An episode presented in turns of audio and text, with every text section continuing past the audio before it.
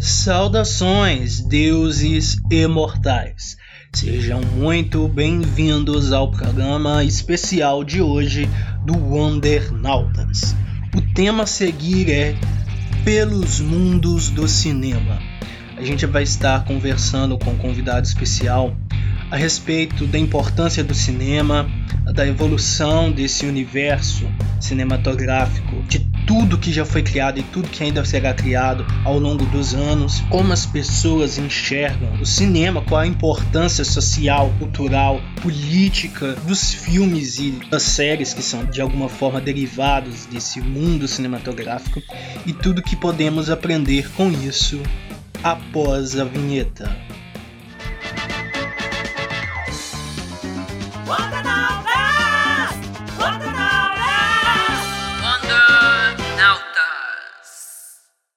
Após a introdução do nosso tema de hoje, né, a gente vai começar com a nossa discussão e é mais um episódio especial aqui, seguido do episódio anterior, que também foi especial, e a gente vai trabalhar aqui com algumas questões, é, como dito anteriormente, que eu considero importantes. Eu, na verdade, considero todo tema que eu trago aqui importante de alguma forma, né? Porque eu acho que assuntos importantes precisam ser falados e precisam ser ouvidos, né?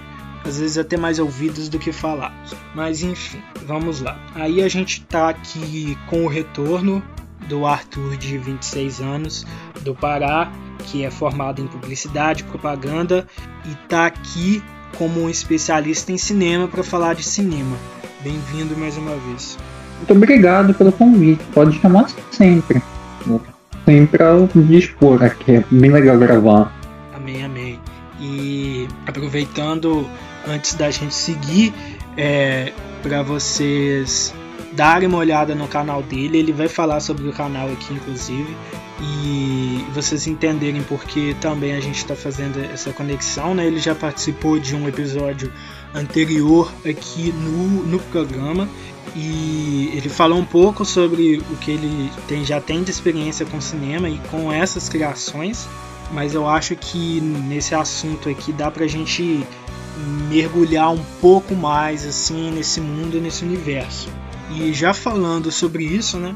A primeira questão é o seguinte: fale um pouco sobre o seu trabalho no canal e o que te levou a criá-lo. Eu criei o canal basicamente sendo porque normalmente eu sou uma pessoa muito tímida. Eu era muito tímida e, e eu sempre estudei cinema. Desde quando eu tive a primeira matéria, quando eu fui fazer.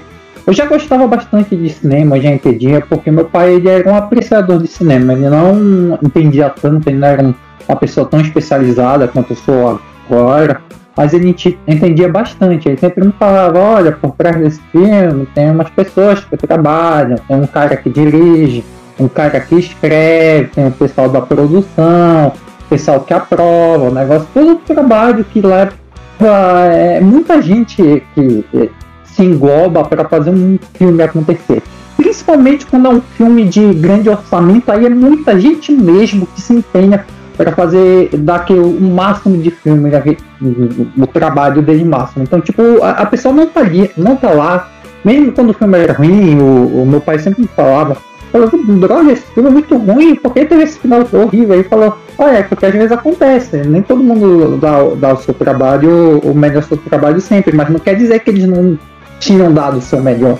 Até porque isso fica no, dentro do portfólio deles e pode afetar muito na carreira deles como ator, diretores, então um trabalho ruim no cinema, é, assim como na música, que é, meu pai era um grande entendedor de música, um estudioso de música clássica, de rock clássico, do movimento punk, do hardcore, ele, ele vivenciou essa época, principalmente, ele, ele teve essa onda, principalmente aqui no Brasil, que o rock ele teve ele foi muito moldado com, com a ditadura militar. Então bandas como Byron Vermelho bandas como o Cazuza que veio logo depois criou carreira solo o RPM o, o Traje a Rigor que hoje em dia o Roger tá meio maluco das ideias. Mas então tinha essa galera que era contra a ditadura militar. E o meu pai ele sempre foi contra esse tipo de coisas que sempre ele era filho de, ele tinha tudo para ser avô, porque eu não tenho muita, eu tenho na verdade nenhuma lembrança do meu avô paterno, porque ele era um coronel durante a ditadura militar. Então meu pai sempre falou que ele era um cara meio que hoje em dia seria cancelado facilmente, um cara quase que execrável pelo trabalho que ele fazia e etc. Todo mundo sabe que a ditadura militar aconteceu e o, os absurdos que ele fizeram. Mas voltando aqui para o cinema, ele sempre teve isso. Então a primeira matéria que eu me inscrevi na faculdade, que eu pude me inscrever, foi em produção a cinema. Aí foi aí que eu fui me apaixonando por cinema, e aí eu fui entendendo cada vez mais, aí eu fui procurando, fui fazendo cursos, fazendo pós-graduação, fui fazendo essas coisas, aí para estar fazendo mestrado, só que em cinema, só que veio a pandemia, e aconteceu todas essas paradas que a gente sabe de corta de venda de universidade, o mundo ficou meio maluco, e, e tá impedindo de que eu avance um pouco, mas eu tô sempre fazendo cursos, me aprimorando, é, não só cursos disponíveis aqui no Brasil, mas disponíveis na, lá fora.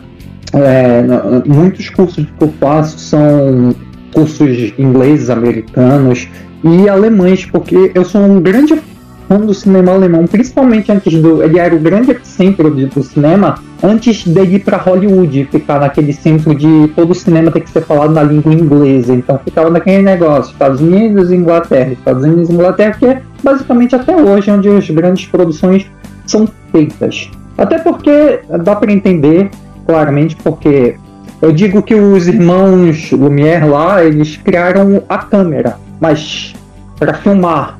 Eles não inventaram cinema. Quem inventou o cinema foi Shakespeare. Então nada mais certo do que o povo da Inglaterra tomar o, o legado de Shakespeare e transpor ele para a vida o que Shakespeare fazia em peças na, nas peças dele para a para o audiovisual que tem um alcance muito maior do que qualquer peça que era feita no local.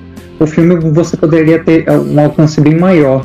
E eu sou, sempre fui uma pessoa muito tímida. Eu, eu tomei vergonha nessa cara porque eu estava com muito conhecimento acumulado de cinema e eu sonho em trabalhar nessa área, em trabalhar em dirigir alguma coisa. Eu tenho é, é curtas que eu me inscrevo e, e eu tinha até aprovado a produção de um curta, só que veio a pandemia e de novo não deu para pôr em prática hoje em dia.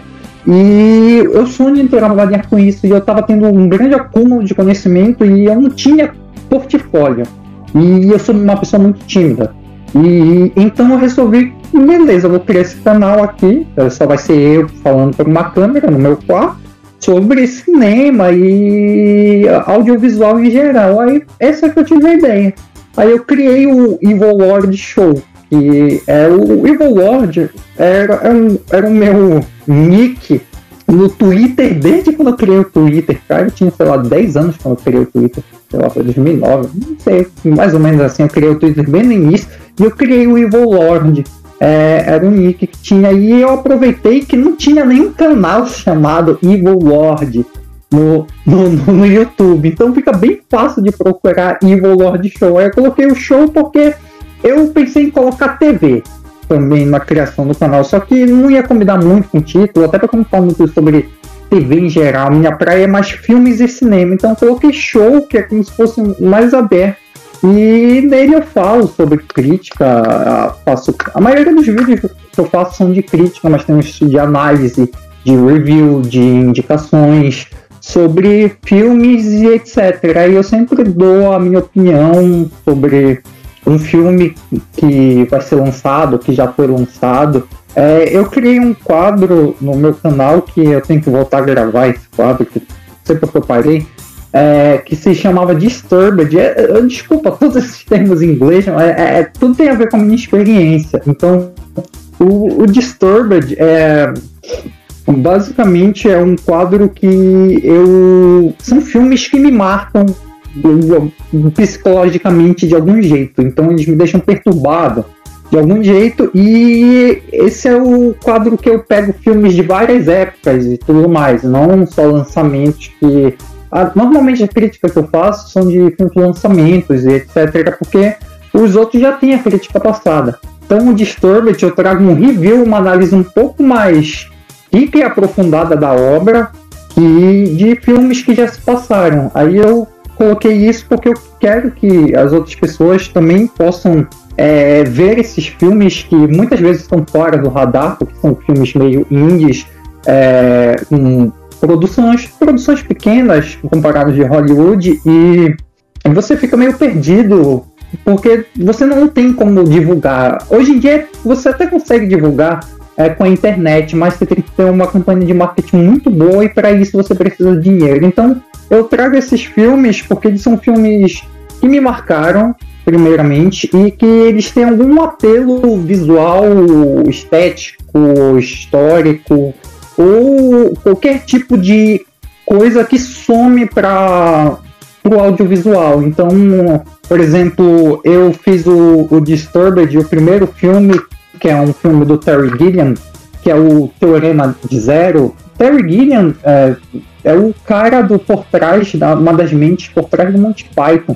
E é um diretor de ficção científica muito bom. Ele, ele inventou aquele famoso filme Brasil, de 1984, e que é uma adaptação de um livro, mas a adaptação dele é totalmente dele, é da mente dele, maluca do Terry Gilliam, e que Brasil, você entende o nome do Brasil só no final do filme, que é uma catarse, e eu nunca tinha reparado, porque eu nunca tinha visto nenhum trailer, nem nada sobre o filme Teorema Zero. Eu estava navegando no Red, que é um site de, de comentários, num fórum de comentários, e eu estava na, na aba de cinema conversando com pessoas, e por algum acaso eu vi um pôster muito bonito desse filme, o Teorema Zero, de Zero, e tava lá.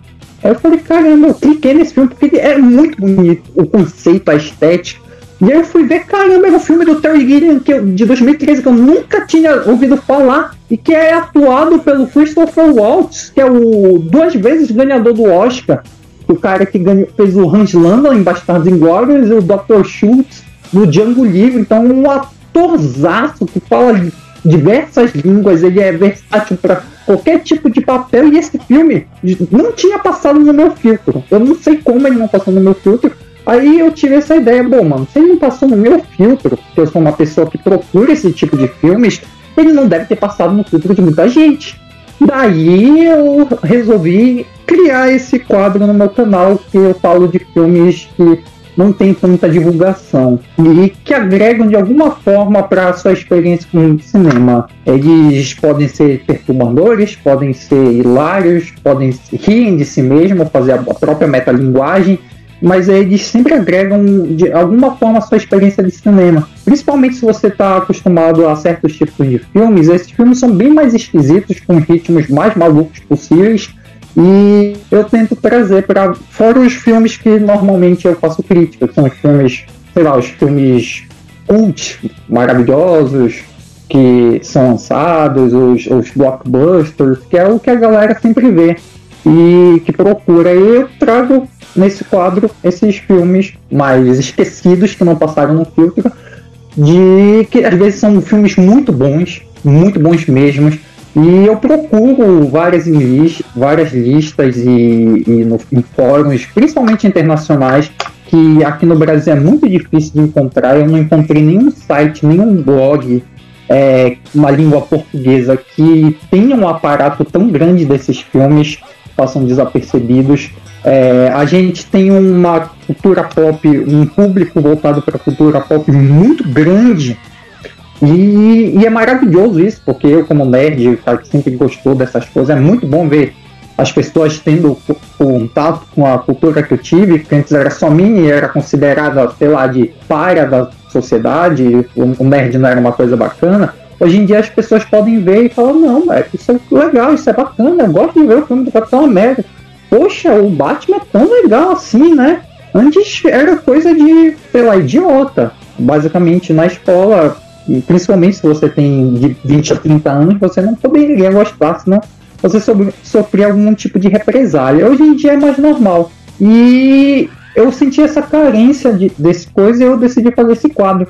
E eu criei basicamente para ter portfólio para falar sobre cinema, que eu tenho muito conhecimento é, acumulado, eu preciso expor eu não estava conseguindo, até porque o nosso mercado de cinema é, o trabalho de cinema é muito, muito fechado e tudo mais.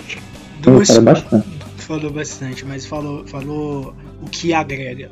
Duas coisas que eu queria é, é, citar. A primeira não tem tanto a ver com o cinema em si, mas é que você falando da questão da ditadura, é, e aí você falando sobre o que tem a ver com tudo isso aqui, né? De alguma forma, é, eu tava me lembrando aqui, eu me lembrei de, por algum motivo, é, do fato de que conforme eu aprendia sobre esse período e tudo, né? É, eu me lembro muito bem de uma coisa porque a minha mãe ela gostava muito do Roberto Carlos e ele era um daqueles artistas que eram considerados, digamos entre aspas, amigos do sistema durante a ditadura porque não criavam conflito, não criavam problema para o, o, a censura, né? No Brasil e então basicamente não, não confrontavam o governo absolutamente nada. Era aqueles artistas que ficavam passivos mesmo. E aí eu acabo me lembrando de também filmes e criações cinematográficas que de alguma forma acabam sendo complacentes com algum problema que está acontecendo, sabe? Por outro lado, a gente tem aquelas obras, aquelas criações que fazem o contrário, que criticam, que metem o um dedo na cara mesmo e para mim essas são as melhores. Muitas das maiores obras acabam sendo as maiores por causa disso, né?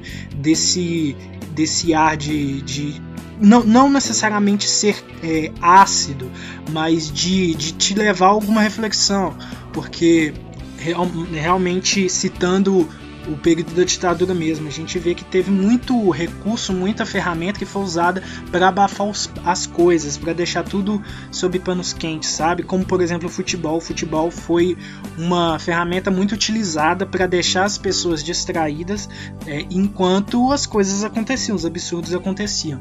Então existem produções cinematográficas que acabam tendo uma função parecida, similar, de acordo com o período de que você está falando, o, o, país de qual você está falando, né? O motivo de qual estamos falando, qual estamos falando.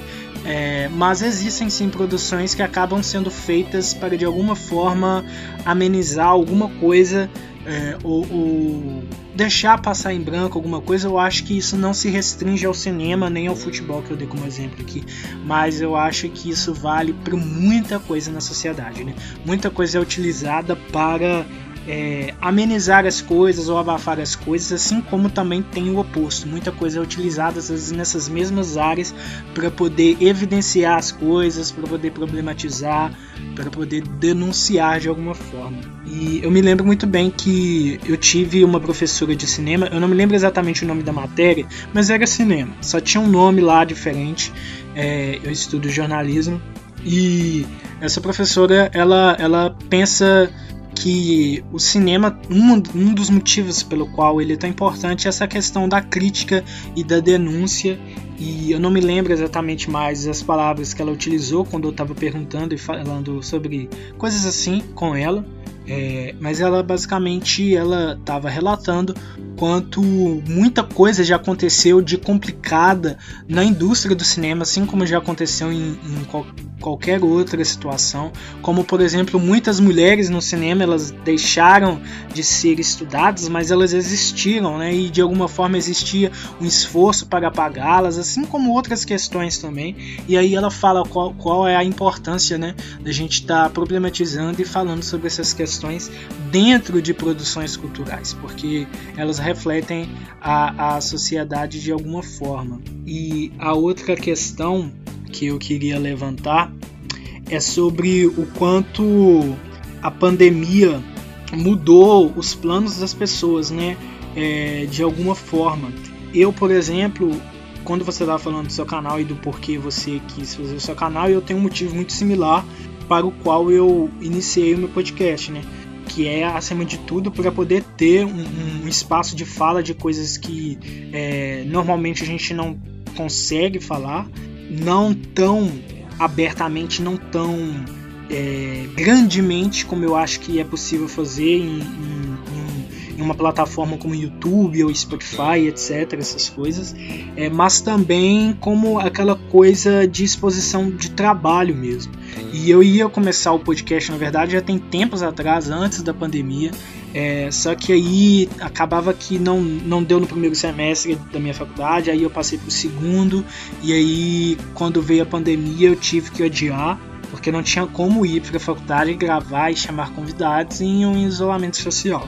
Até que chegou um ponto que eu já estava tão saturado de não fazer, de não produzir, que eu falei assim: ah, eu vou gravar de casa mesmo, vou me virar, pedir ajuda do pessoal da PUC, é, que me ajudam demais, o pessoal do laboratório. E aí saiu o projeto e a gente continua aí digamos que na segunda temporada do programa. Então tem essas similaridades e eu penso também que existem muitas pessoas que escolheram o oposto, não fazer, sabe? Então quanta gente está aí sem, sem estar produzindo né, e com capacidade para produzir, para trazer coisas interessantes e não está fazendo porque de alguma forma a pandemia está impedindo as pessoas de, de fazerem, sabe? Então eu penso que quando você fala que você está fazendo os cursos, que você está avançando, você está avançando de alguma forma, por mais que você ainda não possa fazer exatamente aquilo que você queria é, de, um, de um curso pós, né, graduação e essas coisas específicas, ainda é um avanço. Eu acho que até aquela pessoa que não está fazendo nada de, digamos, de curso, ou, ou, ou não está fazendo uma faculdade nem nada assim, mas está se dedicando a algo, qualquer coisa que seja, está avançando de alguma forma, porque eu acho que todo aprendizado é aprendizado e nem sempre esses aprendizados em uma sala de aula padrão e essas coisas todas. Né? Então acho que até uma pessoa que paga para, digamos, estudar o cinema, assistindo vários filmes e pensando de forma crítica, é, eu acho que até essa pessoa está avançando de alguma forma também. Assim como o seu pai, você citou o exemplo do seu pai, por mais que ele não tivesse né, as ferramentas técnicas, com certeza o que ele tinha de aprendizado te inspirou te fez crescer de alguma forma e te levou para onde você está agora. Talvez se ele não tivesse esse, esse perfil, você seria uma pessoa diferente hoje, com talvez um, uma trajetória diferente. Talvez não, com toda certeza. Né? Então, assim, é, eu acho que todo aprendizado de alguma forma vale a pena. E não só no cinema, eu acho que em qualquer situação a gente está num momento em que as coisas estão muito difíceis, né? as pessoas já não têm mais saúde mental, tudo saturado. Eu mesmo sou o maior exemplo disso. Tô agora tomando remédio, né? É uma coisa assim muito, muito difícil. Então, assim, tem muita gente doente mentalmente, não é só na questão física. É uma fase muito complicada. Tem gente, acho que tem gente não. Todo mundo não vê a hora de quando isso vai acabar, né? Quando a gente vai ter um pouco mais de normalidade nas nossas vidas. Mas eu acho que o avanço que se faz enquanto isso está seguindo é avanço de toda forma mesmo. Então, a gente tem que valorizar as pessoas que têm esses projetos e as pessoas que têm vontade de, de fazer algo e às vezes não conseguem porque não tem não, não conhecem as ferramentas ou, ou não tem coragem ou acham que é, com a pandemia não vai dar certo. Eu acho que a gente tem que valorizar essas iniciativas, esses desejos, essas vontades.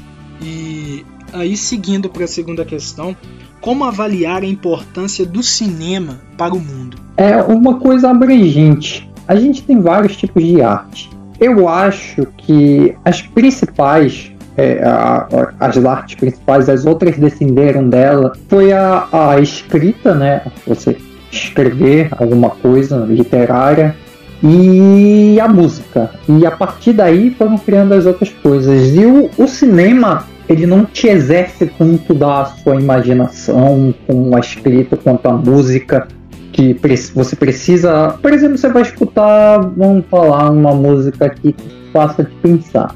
Vamos, deixa eu pensar num exemplo aqui, uma música tipo Stairway to Heaven do Led Zeppelin. Beleza.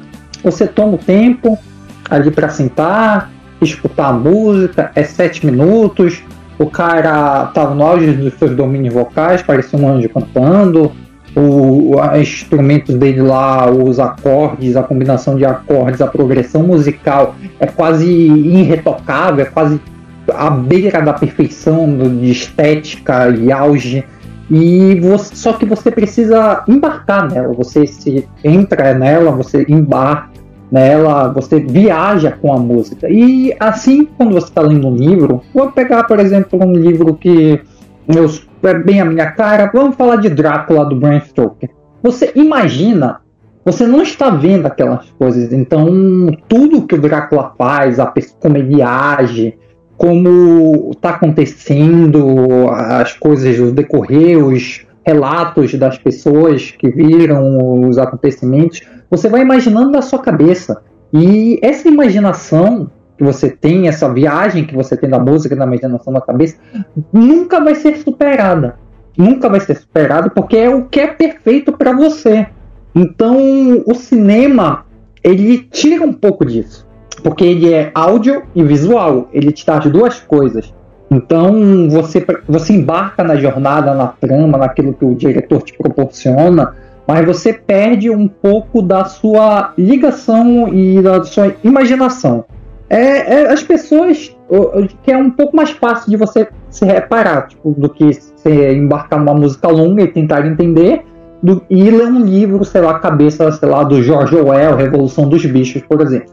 É, é, é, muito mais fácil você ver um filme que tenha aspectos e aspectos de uma junção dos dois e que ele te passa uma mensagem tão boa quanto o, o livro e, o, e a música podem lhe passar, só que de uma maneira mais, como eu posso dizer, não é didática, mas uma maneira de, de absorção um pouco mais fácil. E o cinema ele ajuda muito nisso aí. Ele, por ser uma mídia de absorção mais fácil, ele tem um alcance muito maior do que as outras mídias você tem que prestar um pouco de atenção, às vezes você não sabe o que está escrito, o que está entendendo. É, é mostrado, você apenas tem que fechar um contrato com o diretor, com o produtor do filme, de embarcar na proposta daquilo que ele está aprendendo. E o cinema hoje em dia, hoje em dia, mais do que nunca, é a coisa mais acessível do mundo. O cinema que eu falo em relação. Eu sei que os cinemas estão parados por causa da pandemia, mas o cinema que eu falo são, é o audiovisual em geral hoje em dia está muito acessível para todo mundo, porque tem internet, e a internet facilita muitas coisas, principalmente no negócio de juntar a conexão. Então tem vários serviços de streaming, tem vários curtas independentes no YouTube. Então tem para todos os gostos e todos os tipos de conteúdo, o cinema tá lá. E você tem um. Ele te leva uma mensagem mais fácil do que as outras mídias que você teria que exercer um pouco mais do seu cérebro para tentar absorver. E o cinema ele deixa isso mais fácil e isso é muito bom. E porque às vezes as pessoas não têm paciência para ler um livro. A pessoa tem sei lá, preguiça, dependendo do país, da região, da cidade. É, principalmente aqui no Brasil, as pessoas não têm o hábito de, hábito de ler um livro. Como eu falei do Drácula, que o Drácula, mais ou menos, é um livro de 500 e poucas páginas e tem a letra bem pequena. É, mas só, ele tem um filme muito bom, que é dirigido por um dos grandes caras do cinema, do que é o Francis Ford Coppola, famoso diretor de Poderoso Chefão. Ele dirigiu em 1992 o filme chamado Drácula de Bram Stoker, que ele tenta adaptar mais fielmente a, a mídia do Drácula para o cinema. Só que, claro, não dá para adaptar. Então ele toma, até porque o Coppola é um diretor de mão cheia, ele tem a sua marca registrada, então ele dá a sua cara para o filme.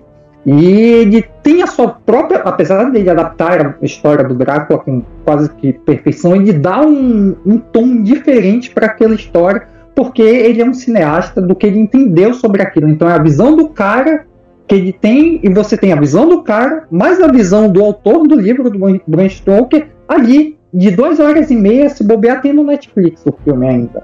Então é, é bem mais fácil você assistir, você investir esse tempo para adquirir o conhecimento dessa obra e porque ela foi tão importante é, na literatura.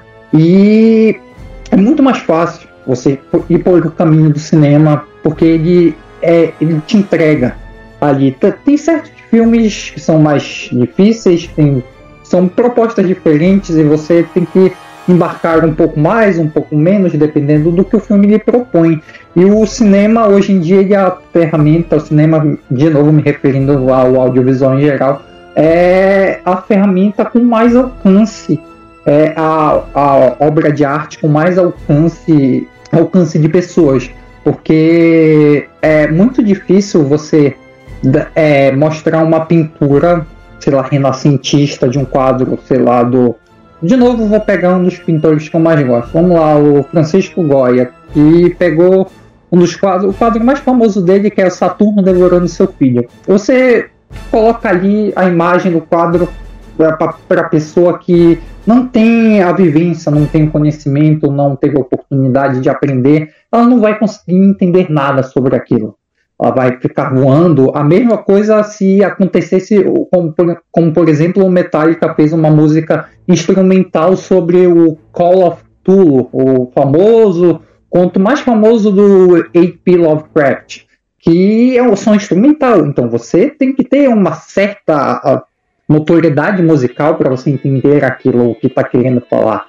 E o cinema é mais fácil. Então, se você fizer um filme baseado sobre na obra do Lovecraft, um filme baseado na pintura do Francisco Goya, a mensagem vai ser muito mais direta e impactante para a pessoa que não tem as ferramentas, não, por diversos motivos, escolhas, oportunidades, ela não tem essa, não teve as ferramentas e é mais fácil de impactá-las. Por exemplo, você do que mostrar só a, a, música, do que mostrar só o livro ou do que mostrar só a pintura. E o cinema né, cada vez mais está pluralizado com diversas culturas, principalmente isso reflete nos Oscars, nos dois últimos Oscars.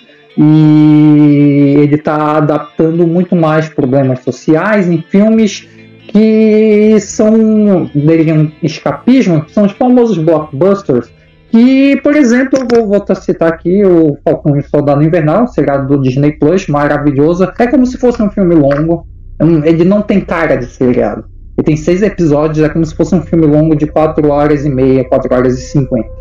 E ele trabalha vários temas, principalmente de como são tratados é, as pessoas na sociedade americana sem ser escrachado, sem falar, olha, estamos fazendo completagem para isso, sem ser esquerdista, sem ser direitista, mas ele mostra isso com muito carinho, muito cuidado, a mensagem é bem forte, sem atrapalhar a imersão de ser um filme de super-heróis, sem ter atrapalhar a nação, que é muito bem feita nas tramas de espionagem, falar, nossa senhora, então esse cara era bandido, ó, porque esse cara ficou maluco. Então ele trabalha isso, tá no coração, é o desenvolvimento dos próprios personagens, principalmente de como é retratado o, a pessoa negra nos Estados Unidos, de como é retratado a mulher nos Estados Unidos e de como é retratado o herói de guerra nos Estados Unidos. Ele principalmente bate nessas teclas, de principalmente como Capitão América para debater problemas americanos. Talvez não seja tanto a nossa realidade aqui no Brasil, apesar de a gente poder extrair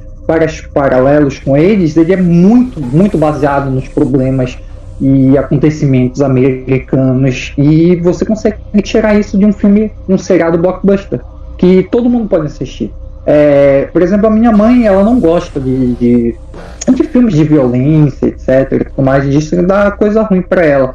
Mas ela assistiu Falcão Soldado Invernal e ela conseguiu tirar boas mensagens do filme sem prejudicar a história, sem prejudicar a mídia, sem prejudicar a ação, o ritmo do filme, o que o pessoal vai ver, porradas, superpoderes e cenas legais de ação. Então você consegue tirar é, bons ensinamentos de filmes que teoricamente só são escapistas. E hoje em dia isso está cada vez mais presente nas obras. E uma coisa aqui que eu estava pensando conforme você falava é a respeito de como algumas pessoas às vezes tenham uma visão de tipo assim, ah, eu tenho um trabalho para fazer sobre um livro, eu vou assistir o filme que aí eu vou conseguir responder não sei o que e tal, tal. Tem muita gente realmente que tem preguiça de ler. E, e, você que é muito mais inteirado de cinema do que eu, ainda pode falar com mais propriedade. Mas como é enganoso as pessoas fazerem isso, né? Porque assim, é, é super certo o que você está dizendo de que, por exemplo, é, isso não quer dizer que existe um nível de superioridade intelectual ou criativo de uma arte em relação a outra, não é nada sobre isso. Mas é que de fato, livro ele existe exige um pouco mais no sentido de, de, percepção, porque muitas coisas ali são, são abertas à interpretação. Então, quem não tem um nível de, de, de interpretação apurado começa a, a, a, ter umas coisas assim meio bloqueadas. Isso pode ser percebido, inclusive a gente indo um pouquinho para o mundo dos quadrinhos, em alguns nerds que eles não conseguem é, ter noção do que é figura de linguagem, uma coisa básica. Por exemplo, eu lembro de uma, de uma, de uma coisa envolvendo Superman que teve um, uma discussão no Amino no chat lá, que basicamente estava dizendo ali na história, eu não li a história, mas pelo, pelo que as imagens estavam sendo passadas, estava é, basicamente dizendo que o Superman voou é, a, uma velocidade além da imaginação pelo espaço, além da imaginação de qualquer ser vivo, uma coisa assim, etc. E aí a pessoa já estava querendo dizer que ele quebrou a barreira da imaginação, que ele quebrou os limites da quinta dimensão e que não sei o que. Ele já foi para umas coisas que assim o autor nem pensou nisso na hora que ele estava escrevendo. As pessoas esquecem que um roteirista de quadrinhos, quando ele está escrevendo, ele não fica pensando o tempo todo em todos os milhões de conceitos técnicos que existem no universo DC. Existem alguns conceitos que a pessoa obviamente tem que respeitar de, de acordo com a história, mas é impossível um roteirista ficar pensando em tudo 100% do tempo. Claro, é possível se for algum, alguém tipo Mark Waid que é muito é, é crânio nessas coisas de cronologia de universo. O Wade é muito bom, realmente. Sim, o Geoff Jones, Grant Morrison, que são pessoas assim que são muito, muito conectadas essa coisa de cronologia e, e coisas de multiversidade, etc. Mas não é obrigação do roteirista ficar se atendo a isso o tempo todo. Então é muito absurdo, às vezes eu penso assim, como as pessoas que consomem quadrinhos elas não conseguem ter é, essa pegada da interpretação. E olha que o quadrinho ainda tem as imagens, ainda tem a questão é. visual. Então eu não, eu não consigo entender como tem pessoas que têm esse nível de dificuldade de interpretação em coisas tão básicas. Porque você pega uma coisa assim do tipo, isso acontece várias vezes nos quadrinhos, figura de linguagem e, e aquela coisa de o, o oposto também, do quanto às vezes uma citação dentro de uma história é na verdade um recurso do roteirista para te passar uma informação. Aí, as, aí tem aquela coisa que as pessoas assim falam: ah, mas citação não vale, que vale é um feito, que não sei o que. E fica nessa coisa muito. Eu, eu, eu, não, eu não tenho uma palavra certa para dizer sobre isso, mas é, é, um, é uma de um empobrecimento intelectual, é, sem querer ser soberbo, mas é, um, é, é uma coisa que me parece muito pobre intelectualmente. Porque quem fala esse tipo de coisa, as pessoas que agem dessa forma e pensam dessa forma, elas têm um padrão de comportamento e são as mesmas pessoas que costumam se colocar a fazer críticas muito rasas de filmes e de séries, críticas que são baseadas em umas coisas muito vazias. E aí eu fico preparando esses padrões de comportamento. E aí eu penso, será que não é porque essa pessoa tem uma falha severa naquela questão da interpretação e que ela poderia ter um pouco mais de crítica e um pouco mais de, de pensamento reflexivo se ela buscasse ler mais sob uma ótica muito menos presunçosa, porque para mim é presunção uma pessoa que chega para ler um quadrinho, por exemplo, ela quer determinar o que o roteirista está querendo dizer e às vezes ela tem uma soberba no sentido de impedir que outras pessoas tenham uma outra interpretação, porque assim não é não é uma questão de chegar e dizer é, ah, o Superman tem que ser isso ou aquilo. Pelo contrário, é sobre dizer que muitas das vezes os roteiristas estão pensando em coisas muito abstratas e que você pode tirar múltiplas interpretações de um texto, mesmo que esse texto seja um quadrinho. E que às vezes essas citações, por exemplo, elas são ferramentas para o autor falar alguma coisa, que você tem que ter interpretação para saber quando uma citação vale para um contexto e quando não vale. Por exemplo, já teve quadrinho em que o Arqueiro Verde citou na DC Comics que a Zatanna é o membro mais poderoso da Liga da Justiça. Por que ele falou isso? Porque é. Aí o cara tilta. Isso, tem gente que tilta. Não, é o Superman, e não aceito isso. Mas por que ele falou isso? Ele não está errado no contexto que ele está falando, porque ele está falando que ela é o ser que tem mais possibilidades ali, sabe? Ela pode fazer basicamente qualquer coisa com a magia, ela simplesmente fala alguma coisa de trás para frente e aquilo acontece. Então ela tem uma versatilidade e uma infinidade de coisas a serem feitas que é assim, absurdo, sabe? Ela pode inclusive mimetizar outros poderes, é uma quantidade imensa de coisas que ela pode fazer.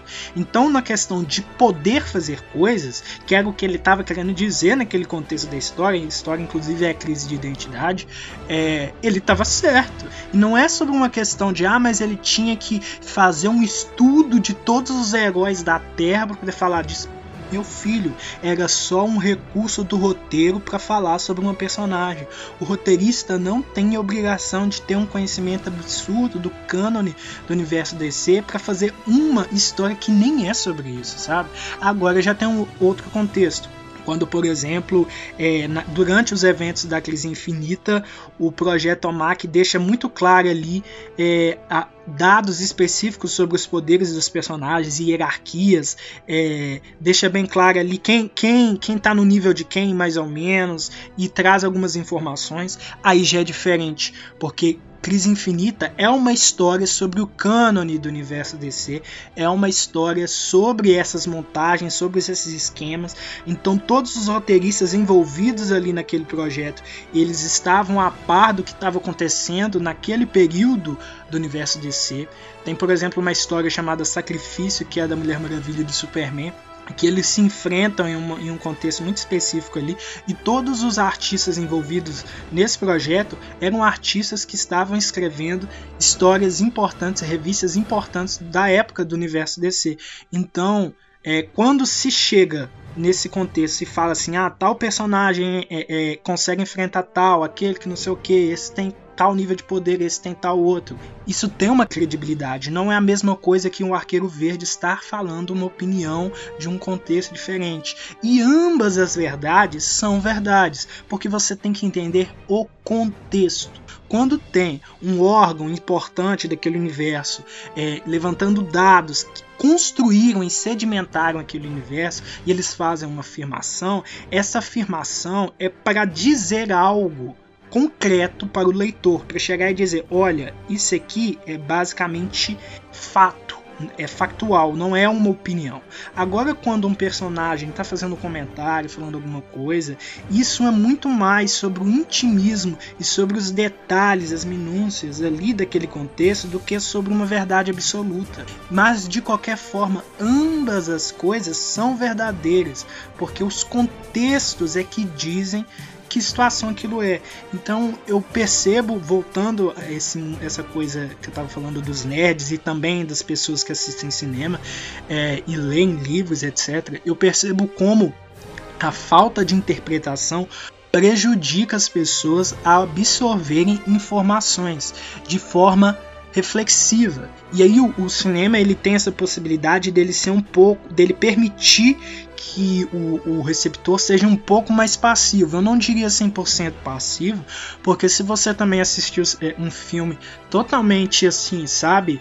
Ah, me entregue absolutamente tudo. Se for um filme um pouco mais é, denso, é, não precisa necessariamente ser super complexo, mas um pouco mais denso do que, do que um filme muito, muito, muito é, digamos assim, é, não, não um blockbuster necessariamente, mas um, filme muito, digamos, muito acessível no sentido de, de tudo ele explica, tudo ele, ele, tá, ele tá te entregando.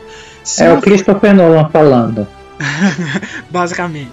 Se não for algo assim, é, a pessoa vai ter um pouco de dificuldade, porque até mesmo o cinema ele te exige algum tipo de, de, de, de sabe, de, de pensamento e tal. E tem até alguns filmes, eu não sei se você pensa é, é, a respeito específico desse filme, por exemplo, mas Bird Box, eu lembro que quando esse filme saiu, um monte de gente começou a fazer conteúdo sobre ele. E teve até um canal específico que é, foi um dos motivos para o qual eu, eu parei de, de seguir, porque porque eu não aguentei mais o cara falando o tempo todo sobre o filme e ele falava umas coisas absurdas. Ele basicamente pegava coisas avulsas que ele via por aí, ele não entendia nem do que ele estava falando, mas ele estava falando para gerar clique nos, nos vídeos e ah, gerar engajamento. É, é. E isso é extremamente irritante. O quanto uma pessoa que não entende sobre um assunto de um filme, de um livro, de alguma coisa, pega isso para poder gerar conteúdo e vem trazer de forma extremamente rasa. E aí eu fico pensando, olha só, falta de interpretação, porque é uma questão de você tentar ver a coisa com um pouco mais de crítica, sabe? Se você não tem essa malícia, vai procurar criadores de conteúdo ou procurar pessoas que já têm isso, porque aí você começa a desenvolver. Porque se você for de fato que nem esses nerds, ou se você for um desses nerds que acham que tudo no quadrinho é assim ou assado, que uma fala que, que é muito mais filosófica tá falando exatamente sobre um nível de poder, sabe? Que nem o exemplo que eu dei de Superman, coisas assim, que não sabe ter interpretação, você precisa desenvolver isso aí, colocar em exercício isso, porque interpretação é extremamente necessária na nossa vida, não é só sobre uma questão de consumir arte, sabe? É uma questão de, de sobrevivência, porque a nossa vida exige nível de interpretação, porque senão tudo você vai levar a ferro e fogo e, e você vai passar muito perrengue por causa de uma questão boba, porque é necessário você ter senso interpretativo para inclusive entender as coisas que estão acontecendo na sua vida e a lidar com as pessoas e entender que cada pessoa tem uma forma de ver o mundo, de enxergar o mundo e de se relacionar com o mundo. Se você não, se você não tem esse senso de interpretação, se você acha que tudo é um ou dois, tudo é, é, binário, tudo é um caminho ou outro, sabe? Se você acha que tudo é assim, você vai ter muita dificuldade na sua vida. E eu acho que, inclusive, o cinema é uma porta para você aprender a, a, ter um pouco mais de, de, de, crítica em relação a essas coisas e um pouco mais de reflexão. Porque eu acho que justamente o fato do cinema ser uma mídia acessível, como você estava comentando, e de fato é, né? Porque é, é, é, é mais fácil você estar vendo um filme, nesse sentido que eu estou falando, é mais fácil você estar vendo um filme do que estar lendo um livro. É, mas isso quer dizer também que o cinema está te abrindo portas para outras coisas. Muitas pessoas, inclusive eu, eu entrei, por exemplo, no mundo dos quadrinhos por causa do filme da Mulher Maravilha. Eu tive contato com a personagem, me interessei, quis ler quadrinhos e aí eu me apaixonei. Isso nunca teria acontecido se não fosse o filme. Então, assim, o cinema ele abre portas para outros caminhos e para outras coisas e é uma importância muito grande porque ele torna assuntos mais democráticos. Ele leva para o mainstream, digamos, assuntos que talvez nunca chegariam ali se não fosse aquele filme. Então é uma importância muito grande. Só que eu acho que as pessoas, essas pessoas que a gente está falando aqui, que eu estou levantando essas críticas, elas precisam ter essa malícia e ter esse start de pensar: nossa, eu tenho que me reeducar, eu tenho que pensar de uma forma um pouco mais madura, porque é um é isso que eu estou levantando aqui, esse exemplo que eu dei do Superman, tem outros por aí. É uma forma muito pobre de ver as coisas e eu acho que as pessoas que, que aceitam isso para suas vidas passam dificuldades desnecessárias. Eu queria falar é que primeiro lá que você falou do sobre é mais fácil ver o filme do que o livro. Primeiro, o filme, eu vou pegar um aqui que transcende o gênero, mas vamos falar o Iluminado do Stanley Kubrick. Stanley Kubrick, para quem não conhece muito, ele é talvez, talvez considerado o, o maior diretor da história do cinema. Ele fez grandes filmes. E o Iluminado ele é baseado num grande livro de um grande escritor chamado Stephen King, que odeia o filme do Stanley Kubrick. Então, se você for fazer um filme, uma resenha do livro. Eu, inclusive, eu já assisti o filme, mas eu não li o livro. Ah, é, é o, o, o filme é melhor.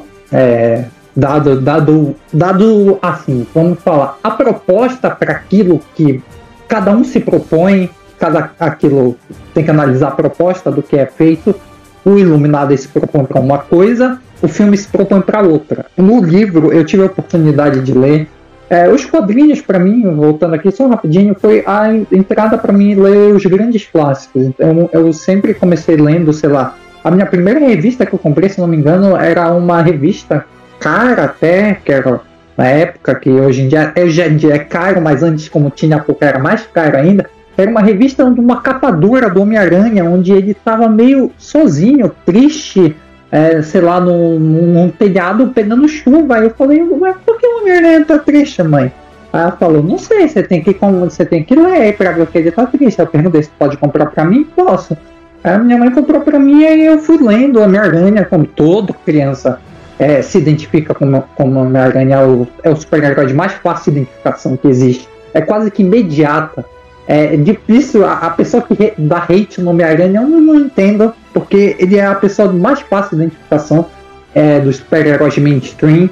Ele, é, você é a pessoa que consegue se ver nele, diferente de um bilionário com síndromes autodestrutivas e depressivo, ou um bilionário cachaceiro alcoólatra, mas é um gênio, ou um deus nórdico, ou um alienígena que caiu aqui na Terra por um acaso. É muito mais fácil você se identificar com o Homem-Aranha. E eles propõem a, a, várias discussões. E voltando ao filme do Stanley Kubrick, ele consegue te passar um, um mal-estar bom proposital. É muito difícil né, falar um mal-estar bom, mas é, é, o que o filme tenta te passar. É proposital aquele, aquela descarga mental, aquela desgraça de mental, aquele sentido de nossa, vai dar ruim, isso aqui tá ruim, isso aqui tá maluco, e vai entrando numa espiral de loucura cada vez melhor. E isso é orquestrado brilhantemente por Stanley Kubrick, que trabalhou a exaustão os, os atores. Teve cenas, teve take, por exemplo, aquela famosa cena, não sei se você lembra, a cena do do Here's Johnny, onde o Jack Nicholson tá arrebentando a porta com um machado. Ah, com o Jack Nicholson. O Jack Nicholson teve que arrebentar 127 portas com o machado. Então, porque ele exigia a perfeição. perfeição. Uhum. Minha professora falou sobre isso. Ele exigia a perfeição. Então, não que ele não gostava da atriz, a menina, mas ela sofreu tanto abuso psicológico porque da, da mente do Stanley Kubrick que ele queria que a, a, interpretação dela, o olhar dela, da Shelley Duval, fosse mesmo aquilo, desesperança, de desespero. Então ele perturbou a menina, ela precisou de psicólogo. Hoje em dia não dá para fazer isso, mas quando ele acabou o filme, ele foi lá, abraçou a mulher, disse: Pô, nossa, você entregou o melhor trabalho da sua vida. E em entrevista ele continuou falando: Nossa, uma atriz maravilhosa, não sei o que e elogiou ela das maneiras mais possíveis. Mas dentro do set, ele tinha o controle do filme porque ele tinha a visão do que o entendimento que ele tinha sobre o Iluminado, que não é o mesmo que o Stephen King tem sobre o Iluminado, que é uma parada mais lúdica, é uma parada mais fantasiosa, quanto que o Iluminado do Stanley Kubrick é, deixa muito a sua imaginação, que eu acho que o enriquece melhor. Você não sabe se é verdade, se aquilo está acontecendo, se aquilo está loucurada, se, se a pessoa ficou doida por causa. Isso também, isso paralelo com hoje em dia, o Iluminado é bem, bem, bem legal, porque você não sabe se a, a, a pessoa estava vendo aquelas alucinações ou ela ficou doida por conta do isolamento. é algo parecido que a gente está vivendo. E no filme ele deixa muito aberto essas coisas. No, muito aberto a interpretações, o que enriquece a obra. No filme ele é claramente é, lúdico, é sobrenatural e, e, e, tenta fazer o que perde um pouco do suspense. E eu achei isso bacana. E o negócio dos quadrinhos, cara, é, é complicado discussão de quadrinho, porque normalmente o pessoal, assim, nerd, a, a, alfa, alfa não, perdão, nerd básico, é, ele, ele gosta muito de saber quem é o mais forte, né? Tu já percebeu isso? Infelizmente, é uma coisa extremamente chata. Como se que... tudo no quadrinho, no quadrinho fosse resumido a isso: poder. A poder. Aí, tipo, beleza, quem é mais forte? O Superman, o Thor, o Goku, o Homelander, quem dá porrada em quem? Aí, aí cada um vai defender seu ponto erroneamente, sem entender o ponto do outro e vai gerando uma discussão em cima de outra discussão que só vai gerando problema e, e, e, sei lá, e você acaba criando uma certa antipatia por um tipo de personagem que você poderia gostar no futuro. São e é muito complicado. né? Convenhamos, porque ninguém ganha nada com isso, gente. Quem importa? Não, tipo não, assim, não. Se fosse pelo menos é... uma discussão mais útil, no sentido assim, você pode até discutir, eu não acho que é errado você discutir quem ganha de quem, mas não se limite a isso, sabe? Porque é uma perda de tempo, porque na verdade ganha quem o roteirista quiser. Se o roteirista quiser que, que o, o Homem Borracha ganhe do Superman, o Homem Borracha vai ganhar. E ponto. Não sabe? É uma coisa infutível esse tipo de discussão. É, exatamente. E o pessoal acaba se, se ligando muito mais nos poderes, principalmente quando você é mais jovem. É, os poderes lhe atraem bastante. Então você fica muito mais ligado no tipo de poder de, que lhe atrai e você defende erroneamente. Por exemplo, é, você gosta muito de magia, então você vai defender que o Doutor Estranho é o cara mais coisa do sei o que, porque ele é o Mago Supremo dos Nove Reinos de Asgard e o cacete é quatro. Mano, se, do, se você for o cara mais porradeiro, de gostar de força bruta, você vai falar, bom, é é o Superman é o Hulk. Se você for por um lado mitológico, de guerreiros que realmente tem aquilo, aí você fica naquela decisão. É a Mulher Maravilha ou é o Thor, alguma coisa assim, dependendo do seu gosto você vai moldando, é, principalmente quando é jovem, de, de defender aquilo que você ama. É, eu nunca tive esse problema de discutir, porque as revistas que eu lia de quadrinhos, elas deixavam muito bem claro quem era o mais forte na época. Claro que todo, todo, cada autor da sua versão tem que entender isso, cada autor da, da sua versão é para aquilo que ele quer contar. Cada retcon que tem, cada coisa que acontece é para mudar alguma história diferente do que o autor quer contar naquela história. Então, mas nos meus, é, basicamente, eu, eu, ia, eu nunca fui muito de entendedor de universos. Eu sempre gostei de mais graphic novels, de histórias mais fechadas e de super-heróis sem superpoderes. Assim, tá, o Superman, o Thor, a Mulher Maravilha, eles podem fazer o que ele quiser. O que é que, o que, é que impede eles de, de coisa? Então, o contratempo deles era, a, a maioria das vezes, era: ah, eu tenho que derrotar o vilão e impedir que, sei lá, o meteoro caia na cidade ao mesmo tempo. Esse era o conflito interno do personagem. Porque qualquer problema social, moral, etc., os caras podiam resolver em uns segundos, em milissegundos por fato deles serem mega inteligentes, mega vividos, mega super poderosos. Então, é, para trabalhar com esse tipo de personagens super poderosos, você precisa de uma escrita um pouco, um pouco mais melhorada. E eu sempre me atrelei em super-heróis que não tinham superpoderes, que era muito difícil fazer as coisas e onde o a questão de moral, da ética, moral, o que é certo, o que é errado, é, é, é, fica mais. As discussões são mais mais presente. E o caso que foi o, o Demolidor na Marvel, que é o meu super-herói favorito. Não sei se é um super-herói, é basicamente um vigilante. E o Batman na DC, que ele, é, basicamente ele trabalha, só que de outras formas. Eles têm muitas similaridades, mas eles têm muitas diferenças entre si. O quanto que o Demolidor ele tenta fazer a, a coisa certa durante o dia, como advogado perante a lei, ele tenta fazer o que ele acredita naquilo que ele foi estudado, e só que ele não consegue. Ele vê que o sistema é cheio de falhas e que pessoas com certas influências vão escapar e a lei não vai chegar para todo mundo igual, e ele se veste de demônio para extravasar aquela raiva que ele tem dentro dele e para tentar corrigir essas falhas da lei que acontece. Já o Batman, ele é um cara que foi traumatizado desde criança e ele não tem conserto. Ele é um cara quebrado, sempre vai ser quebrado e eu no meu entendimento do personagem. E a, os, a moral do Batman, ele chega a ser. Ele não tem moral. Ele tem um código. Um código que é algo que vira como se fosse uma doença para ele, que é o fato dos pais dele morrerem, é de não matar. Ele não é um negócio moral, não é aquilo. Porque o Batman ele faz em diversos quadrinhos, diversas coisas, ele faz de. ele usa e abusa da sua inteligência e do seu poderio econômico para fazer coisas absurdas, impensáveis, exceto matar. Ele tem um código na cabeça dele que matar é errado. E você fica vendo o Batman, os conflitos internos do Batman, tipo, beleza, ele não mata. Mas e aquele, aquela parada lá que ele fez de lavagem cerebral lá na crise de identidade lá no pessoal? Que não foi errado tu tirar o livre-arbítrio de uma pessoa, isso não é tão errado quanto matar. Porque a... não pode matar, não. É, porque, tipo, o, o que é uma pessoa? Você é o conjunto de todas as suas vivências, entendeu?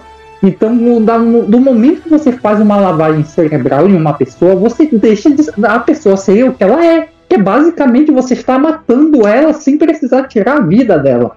Então fica, você fica nesse debate de moral e, e as tendências autodestrutivas do personagem que está sempre procurando quase que como um viking uma forma honrosa de morrer porque a batalha dele não tem fim. Sempre vai existir injustiça, ele, ele não tem os superpoderes para poder realmente fazer a diferença. De chegar e falar, mano, é o seguinte, que nem o Superman se ele quisesse, chegava lá nos Estados Unidos, não vai ter mais guerra nisso aqui. Ninguém vai mais atacar nenhum outro país porque eu não vou deixar. Aí o cara, vai lá, vai lá, joga uma missa pra ver o que é que acontece. Eu vou pagar. Entendeu? O Superman ele pode fazer isso. O Batman não. Então, é, você entra num introspectivo muito absurdo dentro do personagem. E a, a minha história favorita de quadrinhos é, são duas, eu não consigo decidir qual é que é uma do Demolidor e uma do Batman. A do Demolidor é a famosa, talvez a melhor história em quadrinho da Marvel, o gráfico novo que eu falo, que é a queda de Murdoch, que é como o, o rei do crime consegue destruir a vida, é algo bem introspectivo, que é como ele consegue destruir a vida de do, do Matthew Murdoch, tanto como Demolidor, como o, o advogado e tudo. E no, no original é, é Born Again, é Daredevil Born Again, que é nascido de novo. Aqui ficou a queda de Murdoch, que eu acho que perdeu bastante, porque é como o Demolidor se reinventa a partir de toda a desgraça que aconteceu na vida dele, que o Rei do Crime fez, porque ele acabou com a vida do Demolidor. Então ele tem que nascer de novo para ele poder ser outra diferente. Outra história, a minha história favorita do Batman, que é o Longo Dia das Bruxas, que é uma história de investigação de detetive, onde tem é uma história muito grande, tem muitos diálogos, tem muito pouca ação, é onde o Batman exerce mais da sua intelectualidade, é onde ele aparenta mais ou menos ser o que o Batman é uma junção de vários personagens, como Sherlock Holmes, é onde ele usa o maior intelecto dele, ele tem que capturar esse cara que tá matando a galera no, no durante os feriados. E essas essas histórias, elas requer um pouco mais de cuidado, de perspectiva para você ler, porque elas são mais difíceis de serem absorvidas, assim como eu estava falando, apesar de ser quadrinho, de estar tá ali mostrando a fala e ter os splash page e tudo mais, elas são mais difíceis, assim como obras como Watchmen, como é, Sandman, como o, o Justiceiro do Garfines, só que essas aqui eu não tô contando porque é como se fosse fora do mainstream do super-herói, é algo à parte. Então eu trouxe essas do Batman e do Demolidor, que são quase que histórias canônicas, que basicamente todo reboot que tem nesse personagem, essa coisa aconteceu de verdade, e você tem que ter um pouco mais de percepção para ter isso. E eu fico muito triste quando as pessoas é, querem ver. Eu entendo que você quer ver um quadrinho só por conta da porrada e tudo mais, mas às vezes o autor, mesmo com a porrada, ele tá querendo te dizer algo mais. E é sempre bom você prestar mais atenção nessas coisas, nesses pequenos detalhes, como você estava falando nos quadrinhos. Eu nunca fui um grande entendedor no multiverso, eu não sei nome de 300 mil personagens que a Marvel e a DC tem, que eles vivem criando, mas essas histórias fechadas foram sempre o que me fascinou desde pequeno, sei lá, tanto o Wolverine, o Batman, o, o Lobo, é, o Lanterna Verde, até o Superman, eu não gosto. O Superman cai naquele negócio de escoteiro, é um problema meu mesmo. Que é a mesma coisa que cai o Capitão América, é um super-herói que eu não gosto muito. É o famoso super-herói Tolkieniano, que é a representação do paladino branco da armadura brilhante que é o, o herói das histórias do Tolkien. Ele é incorruptível, ele é sempre o certo, ele sempre vai lutar contra o errado. Ele não importa quantas vezes ele caia, que ele fale, a moral dele não vai ser questionada, ele não vai se quebrar, ele não vai se se ajoelhar perante qualquer tipo de injustiça, mesmo que ele esteja fazendo aquilo sozinho. Então, é, eu tenho um problema com esses tipos de personagem, mas é um problema meu, mas eu entendo quem goste bastante. E é basicamente isso aí, respondendo seus comentários aí. Pois é, eu só queria comentar brevemente aqui que o Superman é um caso, inclusive, que eu não gosto é da forma como usam ele, não dele em si. Eu acho a ideia, não a ideia, mas o personagem em si interessante, mas a forma como é executada muitas vezes é para poder passar um egocentrismo norte-americano absurdamente irritante, sabe? Eu lembro até inclusive de uma história, Heróis em Crise, em que o Superman tá ali falando é, um discurso super maneiro, super interessante pro mundo, e aí de repente ele finaliza mais ou menos a frase dele com o, o jeito americano de viver. Aí você pensa assim, American Way of Life, sim, famoso American Way of Life. Putz, grila, tinha que meter essa bosta nesse discurso aqui. Você tá falando pro mundo inteiro, para pessoas de diversas etnias, classes, regionalidades. Aí você vem falar do jeito americano de viver, sabe? Jeito de vida americano. Putz, querido, eu não precisava disso. Que falta de noção. E aí você pensa, mas claro, é uma empresa norte-americana em que a grande massiva maioria de seus personagens são americanos, com padrão de beleza norte-americano e etc. Então aí você pensa, é, fica meio difícil querer cobrar um pouco de inteligência reflexiva dessa galera, né? Então a gente tem que lembrar também que os roteiristas de quadrinhos da DC ou da Marvel, por mais brilhantes que eles sejam em qualquer coisa que eles façam, eles ainda têm muitas falhas e muitas das vezes eles têm desconhecimento de muitas questões. Fora que eles têm que obedecer um editor. Eles são, não, os super-heróis não são deles. Tem um chefe mandando. Então você não pode colocar tudo ali, você tem que colocar disso porque é disso que o povo gosta. Tem o seu chefe quando algo mais criado do mundo, quando você cria mais editores mais independentes, comics, onde você é dono do, do, do quadrinho que você faz, você pode fazer o que quiser, sem amarras. Agora, na Marvel e na DC, quando são empresas bilionárias, é bem mais difícil você fazer com liberdade total. São poucas pessoas, poucos artistas calejados que conseguem fazer isso. A gente conta no dedo. Não sei se você sabe, mas. Sim. Tipo, é muito difícil. Inclusive, tem pessoas que se afastam da DC e da Marvel por causa de diferenças criativas. Porque tá batendo ali numa, numa tecla e, e, e, a pessoa prefere se afastar a ser obrigada a, a, redirecionar sua narrativa daquela forma ou conceber uma ideia que ela não concorda. E eu acho isso, inclusive, muito nobre, porque é, eu mesmo eu acho que eu não conseguiria é, ganhar milhões para poder escrever uma coisa que vai de encontro aos meus ideais, que, que, que me fere de alguma forma, sabe? Eu prefiro é, estar escrevendo, trabalhando ganhando menos, mas em paz comigo mesmo, do que me vender para uma ideia que não bate comigo. Quando a gente está falando de arte, eu acho que é muito difícil a gente fazer isso, sabe?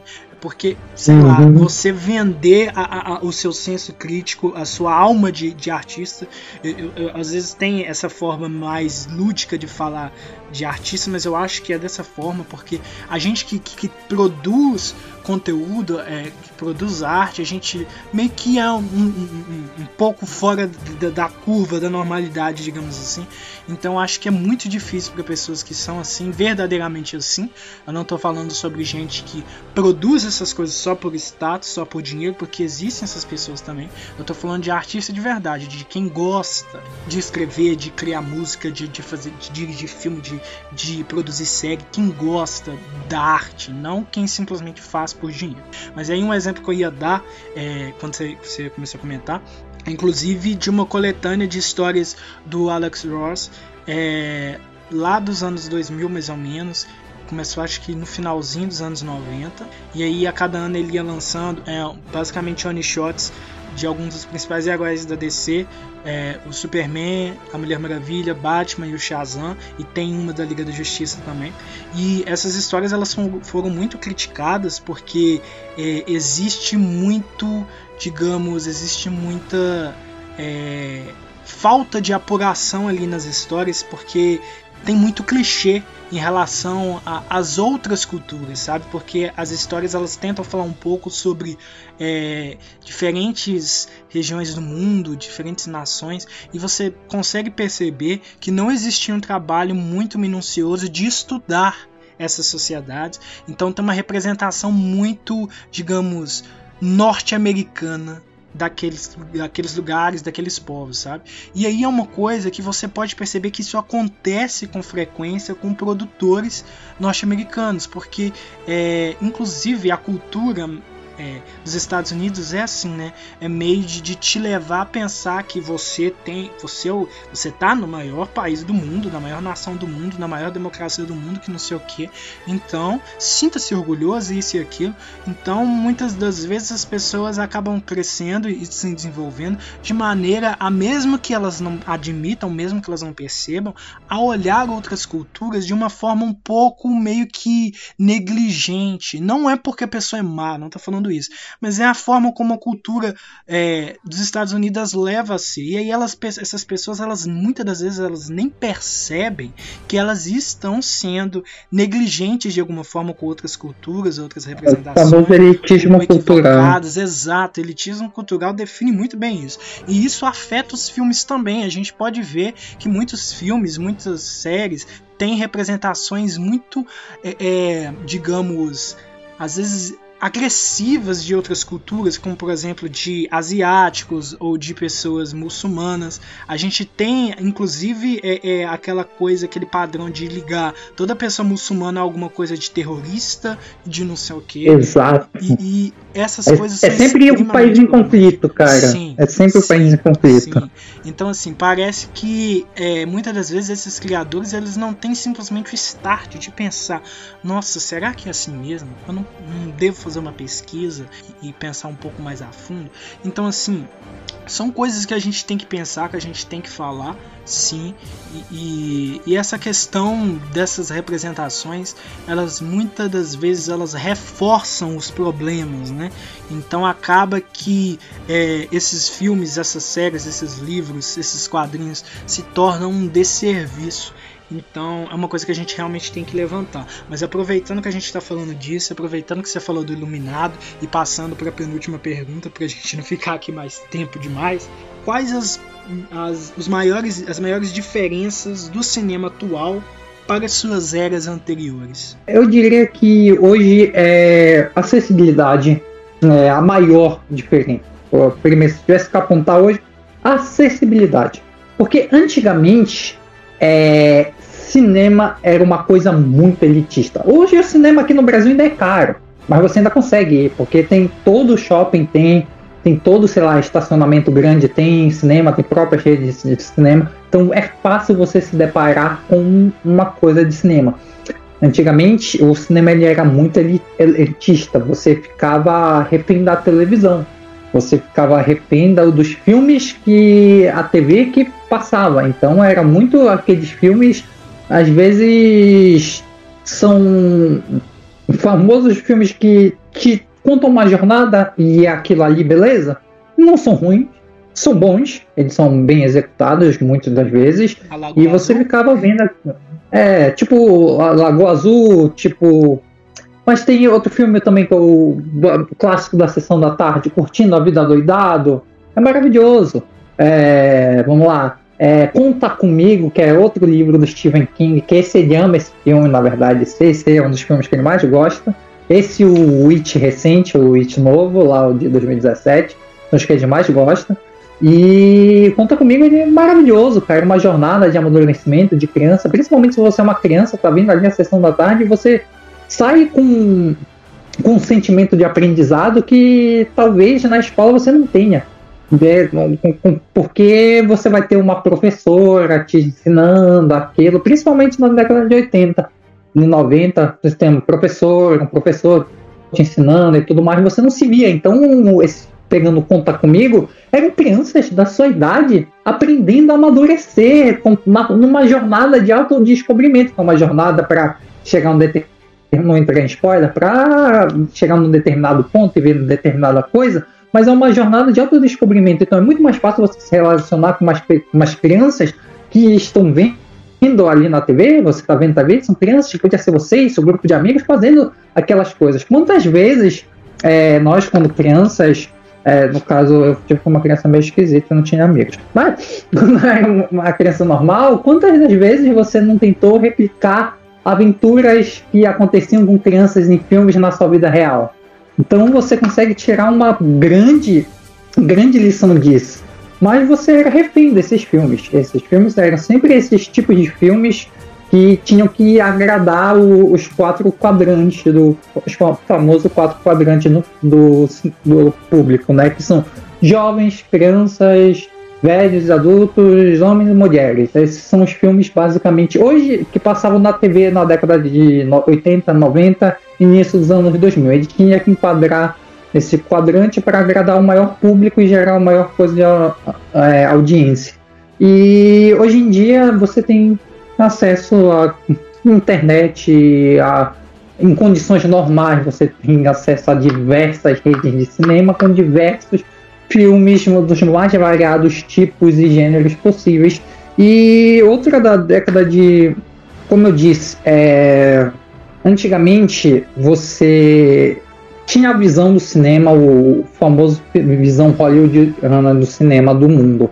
Então, a, as pessoas que podiam discordar da visão hollywoodiana do mundo são aqueles cineastas calejados com calibres que tiveram importância ímpar para o cinema, então eles tinham liberdade de fazer o que eles quiseram por conta do que eles são. Eles são o que eles são, eles podem fazer o que eles quiserem e ninguém vai dizer não. Por exemplo, o caso do Steven Spielberg, do Martin Scorsese, do Stanley Kubrick, do Hitchcock, do Clint Eastwood, os grandes diretores, é, o Francis Ford Coppola, é, por aí vai. E então esses grandes diretores eles tinham, eles tinham o poder, a voz e o talento para romper com o estereótipo American Way of Life, o jeito americano de viver. E eles faziam isso dos filmes. Eles sempre buscavam é, mudar eu gosto muito do como o Sérgio Leone, para mim, o cowboy definitivo é o Clint Eastwood. Muita gente. É, hoje em dia a gente sabe que o Clint Eastwood é o cowboy definitivo, mas nos Estados Unidos tem uma briga muito grande para saber quem é o cowboy definitivo. Era o Clint Eastwood nos, nos papéis dele ou era o John Wayne? Só que o problema do John Wayne, ele caía naquele negócio. Era sempre o americano branco, bom, que estava lutando com um estrangeiro mal, selvagem, ou whatever, e tinha que fazer o que tinha que ser feito. Entendeu? O, ele era muito unidimensional, ele era sempre era sempre um homem branco que está ali para salvar o mundo. Já o ele era um homem branco, o ator não era tão bonito, não era um galã, ele era um bom ator. Já o Sérgio Leone, que é um diretor italiano, famoso Western Spaghetti, que, é que era um, não tinha dinheiro para filmar nos Estados Unidos, então eles filmavam na Itália, que o Sérgio Leone falou, lançou vários clássicos, um no rabo do outro, que é Por um Punhado de Dólares, é, por, por alguns dólares a mais, e o Bom, Mal e o Feio, que é a trilogia do Dólares com Clint Eastwood, e a famosa Flautinha da Morte lá, que é maravilhoso, lá do, do Era Uma Vez no Oeste, que talvez seja o título de nome mais famoso de filme de cowboy. E o estereótipo de cowboy principalmente do Clint Eastwood, ele rompeu com todo o paradigma. E, e a partir daí que ele depois ele vai, ter a dirigir e vai romper vários paradigmas como personagens policiais, etc., da, da, visão que ele vai se tornando. Mas quando ele era só um ator, ele rompeu com isso, porque ele era um cara galã, é um cara muito bonito na época dele. É, se você vê hoje, você vê que ele é um idoso, mas é um idoso bonito. É, na época dele era um galã como, sei lá, o Chris Hemsworth, o Thor é hoje, como o Henry Cavill é hoje, como Michael B. Jordan é hoje, ele era um galã da época dele. E, e era muito mais ele fazer o papel de mocinho, cair naquele, naquele mesmo, na categoria do John Wayne, só que o Sérgio Leone, esperto, ele colocou é, mais camadas no personagem dele. Então, ele era um cara bonito, ele era um cowboy bom de tiro, cacete a quatro, mas ele era um cara que trabalhava mais na área cinza, que a gente conhece falando dos quadrinhos, o famoso anti-herói, que ele era um cara meio que ele trabalhava só por dinheiro, ele ajudava as pessoas conforme o interesse dele pessoal ia avançando, e a moral dele era meia dúbia, você não sabia se ele ia agir de um jeito, se ele ia agir, agir de outro. E isso foi um marco gigantesco na história do cinema, é, o, o faroeste do espaguete, porque o faroeste na década de 60, 70, 50 é, eram o que são os super-heróis hoje em dia. O impacto era o mesmo, entendeu? Então tem um cara que tem essa ruptura, rompe com todo o estereótipo de que, pera lá, nem o, o homem branco bom, do olho azul, nem sempre está certinho. Nem sempre ele vai tomar atitudes é, que são legais. Ele nem sempre vai, nem todos os outros povos que ele vai combater são selvagens, etc. E isso ocorre nas trajetórias dos filmes do Clint Eastwood. Ele não é um cowboy que mata índios, ele não é um cowboy que luta com mexicanos maus e por aí vai. E hoje em dia, é, com a pluralidade da, das, e a diversificação de casting, de diretores, tudo que acontece é, há uma, é muito mais diversificado. Então você tem uma. Apesar de Hollywood mandar e desmandar no cinema, você tem outras visões do cinema que não seja de Hollywood e você consegue ver outra cultu outras culturas pelos próprios da, da, da, própria cultura que faz. Por exemplo, eu sou um grande fã de filme coreano desde que eu vi o Old Boy. Não sei se você já viu, é um filme muito bom é, coreano e eu fiquei fascinado com o filme coreano e o filme coreano só foi crescendo com o tempo. E eu me apaixonei pelo Bong Joon-ho quando ele dirigiu. O pessoal lembra que ele dirigiu, ganhou Parasita, o primeiro cara a ganhar um filme, melhor filme de não língua não inglesa falada foi um marco e tudo mais, mas eu tinha me apaixonado por ele lá em 2013 quando ele fez uma adaptação de uma história em quadrinhos francesa que é a, a famosa Snow Percy, que é o, para cá se não me engano, é o Expresso da Manhã, que tem até um seriado do Netflix, mas o filme é bem melhor é, que é dirigido pelo Bong Joon-ho, que é protagonizado pelo Chris Evans, o Capitão América, e ele tem várias questões sociais para debater e é um olhar ocidental de um cara ocidental vendo o capitalismo, de um, perdão, um cara de um olhar oriental vendo a estrutura de capitalismo ocidental. Então você vê a, a, a história contada por uma pessoa que tem uma cultura totalmente diferente olhando a nossa história. Isso foi bem legal de assistir. E hoje em dia é muito mais. Hoje, por exemplo, ano passado, eu sei que esse Oscar, em relação ao ano passado, teve uma queda de qualidade de filme, de produção gigantes por conta da pandemia, todo mundo sabe disso. E muitos filmes foram adiados e deixados, mas isso abriu oportunidades para várias pessoas de diferentes etnias, de diferentes lugares do mundo ganharem coisas que normalmente não ganhariam é, prêmio ou nem seriam notadas porque não ia ter condição. Porque, por exemplo, quando você coloca a Meryl Streep para fazer um filme, ela tem a carteira cativa lá na atriz de, de, no negócio de melhor atriz. Quando o Quentin Tarantino, quando o Martin Scorsese, quando o Steven Spielberg vão dirigir um filme, basicamente eles têm a cadeira cativa lá do de melhor diretor, de melhor filme. Porque por tudo que eles construíram, pelo legado que eles criaram pelo cinema. Então essa pandemia atrasou esses grandes filmes, desses grandes diretores, mas trouxe olhar de gente do mundo inteiro. Então ganhou uma diretora coreana, uma mulher, primeira mulher, ganhou, uma mulher estrangeira. Eu não concordo que ela merecia ganhar, eu achava que quem tinha que ganhar o melhor prêmio de melhor diretor era outra mulher, que também é difícil entrar mulher na categoria de melhor filme, que é a que dirigiu Bela Vingança, que é, é um, um, filme bem melhor do que o que ela dirigiu, não entrando em detrimento é, do, da qualidade do filme, mas falando de, da proposta daquilo que ele pensa fazer. A, a Bela Vingança foi tudo idealizado e o, como foi idealizado por essa mulher é bem mais é bem mais rica do que análise do vista pela do Nomeland, que é a Terra dos Nômades, do não sei como é o título em português, do, do Oscar desse ano que ganhou o melhor filme. E que é um filme totalmente esquecível que por vários motivos ele não tem uma história boa, ele, apesar de ter gran, grandes atores nos papéis principais, ele é um filme que vai cair na mesma categoria do Crash, que é um filme que ganhou o Oscar e a gente nem sabe por quê. A gente não sabe como a academia funciona, ela está mudando cada vez mais. Talvez ela tenha dado esse prêmio porque era uma mulher que estava dirigindo o filme e era uma mulher estrangeira, então isso nunca tinha feito, então para quebrar os paradigmas, já que provavelmente essa mesma mulher não concorreria se tivesse Quentin Tarantino, Martin Scorsese, Denis Villeneuve, a galera toda, os grandes medalhões do cinema, ela não conseguiria espaço, até porque eles são calejados, são caras premiadíssimos que criaram conceitos para a história do cinema, então ela não teria espaço.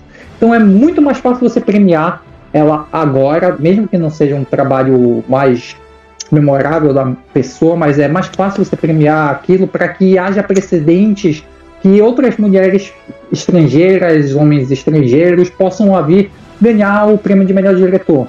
Então é bem mais fácil você fazer isso agora, na pandemia, onde os grandes da história do cinema estão de molho, porque os filmes dele precisam de um certo de gente para trabalhar. Assim. E não dá para aglomerar pessoas, eles estão certo. Então os filmes mais indies estão ganhando cada vez mais espaço e ganharam muito espaço. Todos os filmes do Oscar é, esse ano foram filmes bem indies, bem com alguns, claro, que contaram com grandes atores, por exemplo, o cara que escalou o Anthony Hopkins sabia que o Anthony Hopkins ia ganhar o melhor ator.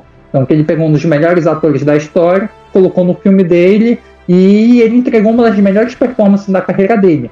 E ele fala ao próprio diretor, que era um diretor de teatro, que nunca teria essa oportunidade se não fosse a pandemia. Isso que eu acho bacana, que está dando visão para novas pessoas. Não é um cara de teatro criou uma peça, que criou o Anthony Hopkins, jamais sonhou isso na vida dele. Então, quando o Anthony Hopkins ganhou o prêmio de melhor ator no filme, que ele pensou pro cara numa peça de teatro baseado num cara que talvez nunca fosse ver isso e ver aquilo tornando realidade, é muito bom ver essa, as outras vozes serem ouvidas. Então, esse Oscar, para mim, é, o cinema hoje em dia, é, principalmente a partir dessa pandemia, é, talvez não aconteça no ano que vem ou nos próximos anos, mas nesse ano foi muito bom de ver as outras vozes que precisam ser ouvidas, de estrangeiros, de asiáticos, de muçulmanos, de negros, de mulheres, principalmente mulheres que são negligenciadas como cargo de. Elas são apenas boas atrizes, no cargo de diretoras, de produtoras, de, sei lá, é, de fotografia, ou qualquer cargo que você tenha que exercer uma função que mande em cima de um outro homem, é, é meio negligenciado hoje em dia. Então, o por, pelos grandes medalhões estarem fora, hoje foi possível ter uma grande quantidade de mulheres concorrendo a vários prêmios de melhor produção, de melhor filme, de melhor direção, de melhor roteiro. E ver essas mulheres ganhando, tipo a, a que ganhou Bela Vingança, ganhou o melhor roteiro, que se o Quentin Tarantino tivesse jogado o filme dele para esse ano, provavelmente ela não ganharia. Então é muito bom ver essa mulher ganhando. A, esqueci o nome da diretora Tucorana, que é um nome difícil, cara. É, depois eu procuro aqui. Que ganhou o prêmio de melhor diretor, que é a diretora do filme dos Eternos, a, apesar que estreia esse ano o filme do super-herói Eternos, é a mesma diretora, que é uma diretora hábil. É, não, não, porque eu não gostei do filme, não significa que ela não seja hábil, que ela é competentíssima do que ela faz. E, e é muito bom é, isso, as vozes que não são ouvidas, que não eram ouvidas na década de 90, 80, 70, estão ganhando vozes hoje em dia que eram para sempre ter voz. Então, negros, é, mulheres principalmente, mulheres estrangeiras principalmente, que é um grande medo dos Estados Unidos, a xenofobia é enorme.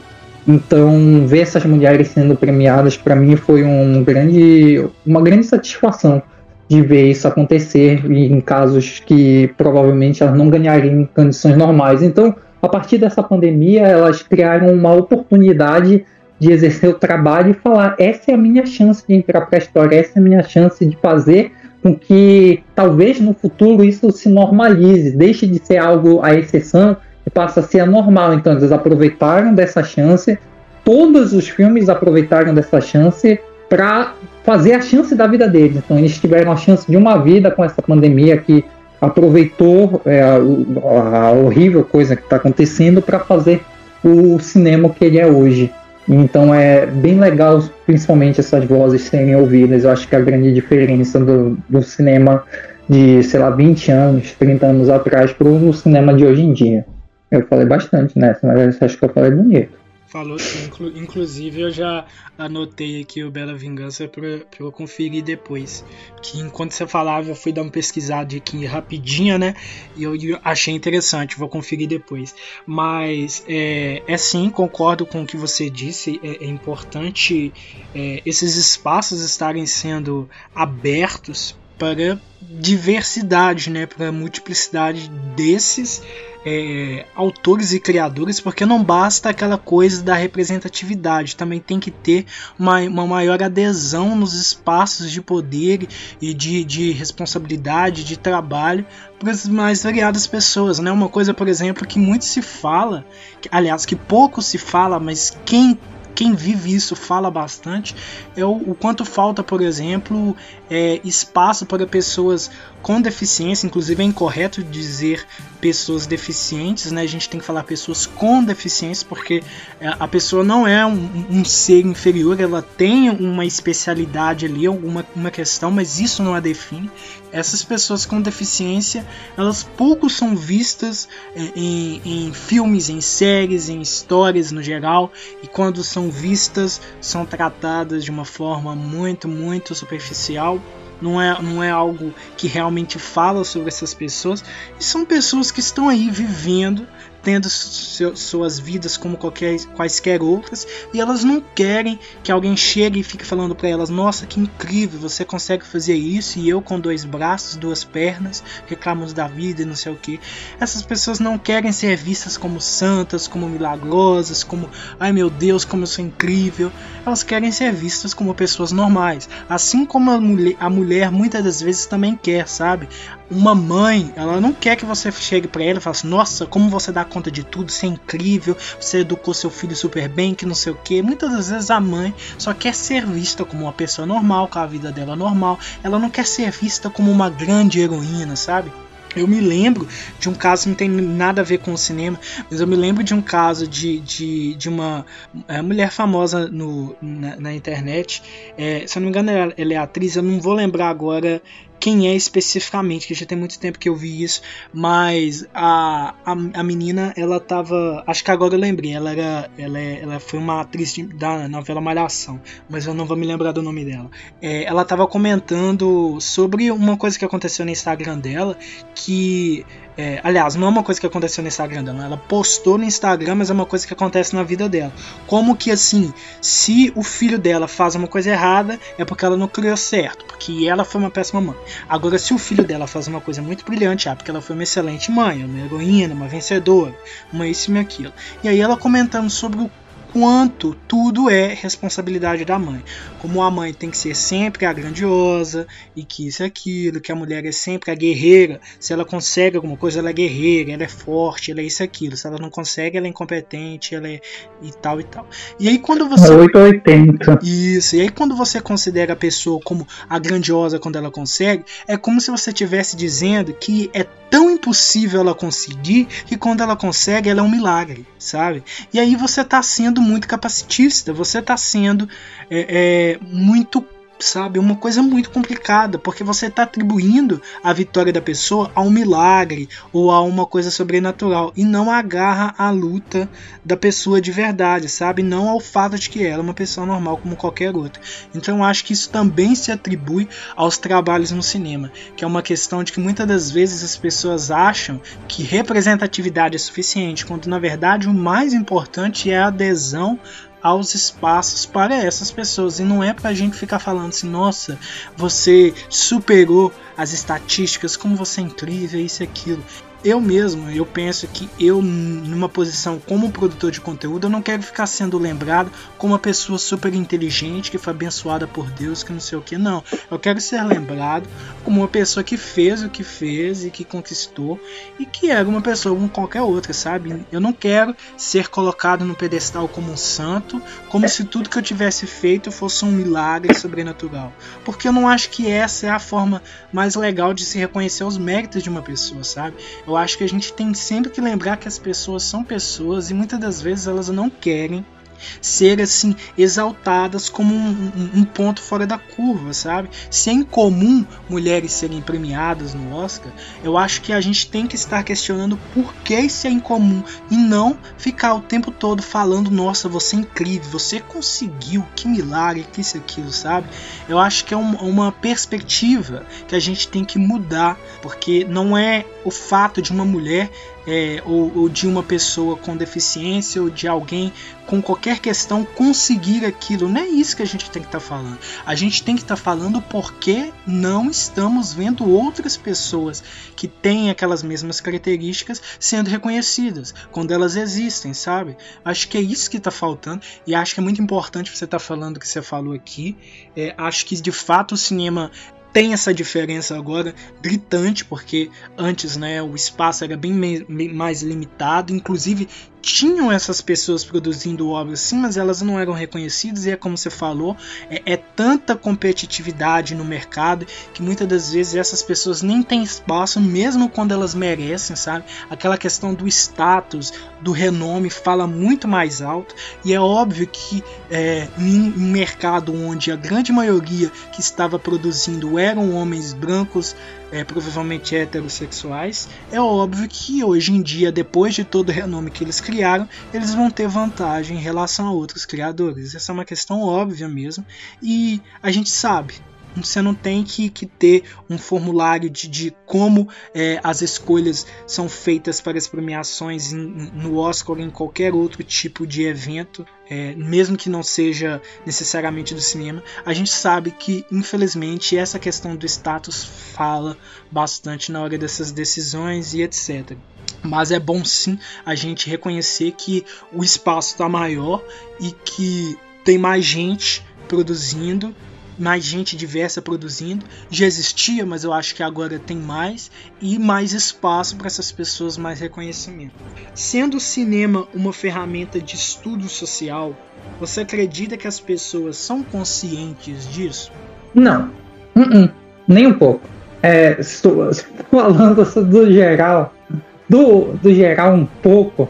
Do, do geral, eu tô falando da pessoa média. É a pessoa que vamos dizer, o cidadão normal. Pessoa que faz, fez a faculdade de direito, a pessoa que, sei lá, abriu uma empresa, um mercadinho, está lá ganhando seu dinheiro, o feirante, o limpador, é, desde o limpador lá de. do Gari, perdão, limpador é, é horrível isso falar. Mas desde o Gari até o CEO da empresa que não estudou, tem PhD em marketing o cacete A4, e desde a pessoa que não estudou. É, a arte, para elas, é, basicamente vai virar a mesma coisa. Que, principalmente aqui no Brasil, é, a pessoa que não tem um contato com a arte, com o estudo da arte, pensa que cinema é apenas entretenimento. Só entretenimento. E só tá lá para te, beleza, para te fazer, sabe, é, fugir por duas horas, três horas, sei lá, da tua vida, da, daquele dia cansado que tu tá tendo, e que o cinema só serve para isso. Eu entendo que tem filmes que tem, tem essa proposta, todos os filmes de super-heróis têm essa proposta de fazer isso, mas eles vão colocando coisas e pensamentos, é, mesmo que pequenas doses, em poucas palavras, em poucas citações, mas eles já vão colocando ali aquilo para você deixar de ter essa coisa de que cinema não é o palco para falar de, de, dessa coisa de fermento social, porque ele é. E principalmente como é, o cinema é a arte mais acessível é, hoje em dia, é, o cinema, como eu falo, são os filmes, o audiovisual em geral, é o mais acessível hoje em dia, porque todo mundo tem uma, basicamente, tem uma TV em casa, então, é, basicamente é isso. Então você tem, tem acesso àquele negócio. Então, é, tem que parar de pensar aquilo que é só um escapismo da sua realidade. É, é, é complicado de falar isso, mas realmente o grosso das pessoas, principalmente eu que vou muito ao cinema, é, e eu vejo às vezes filmes diversas vezes, e por exemplo, eu vou dar uma experiência que aconteceu comigo.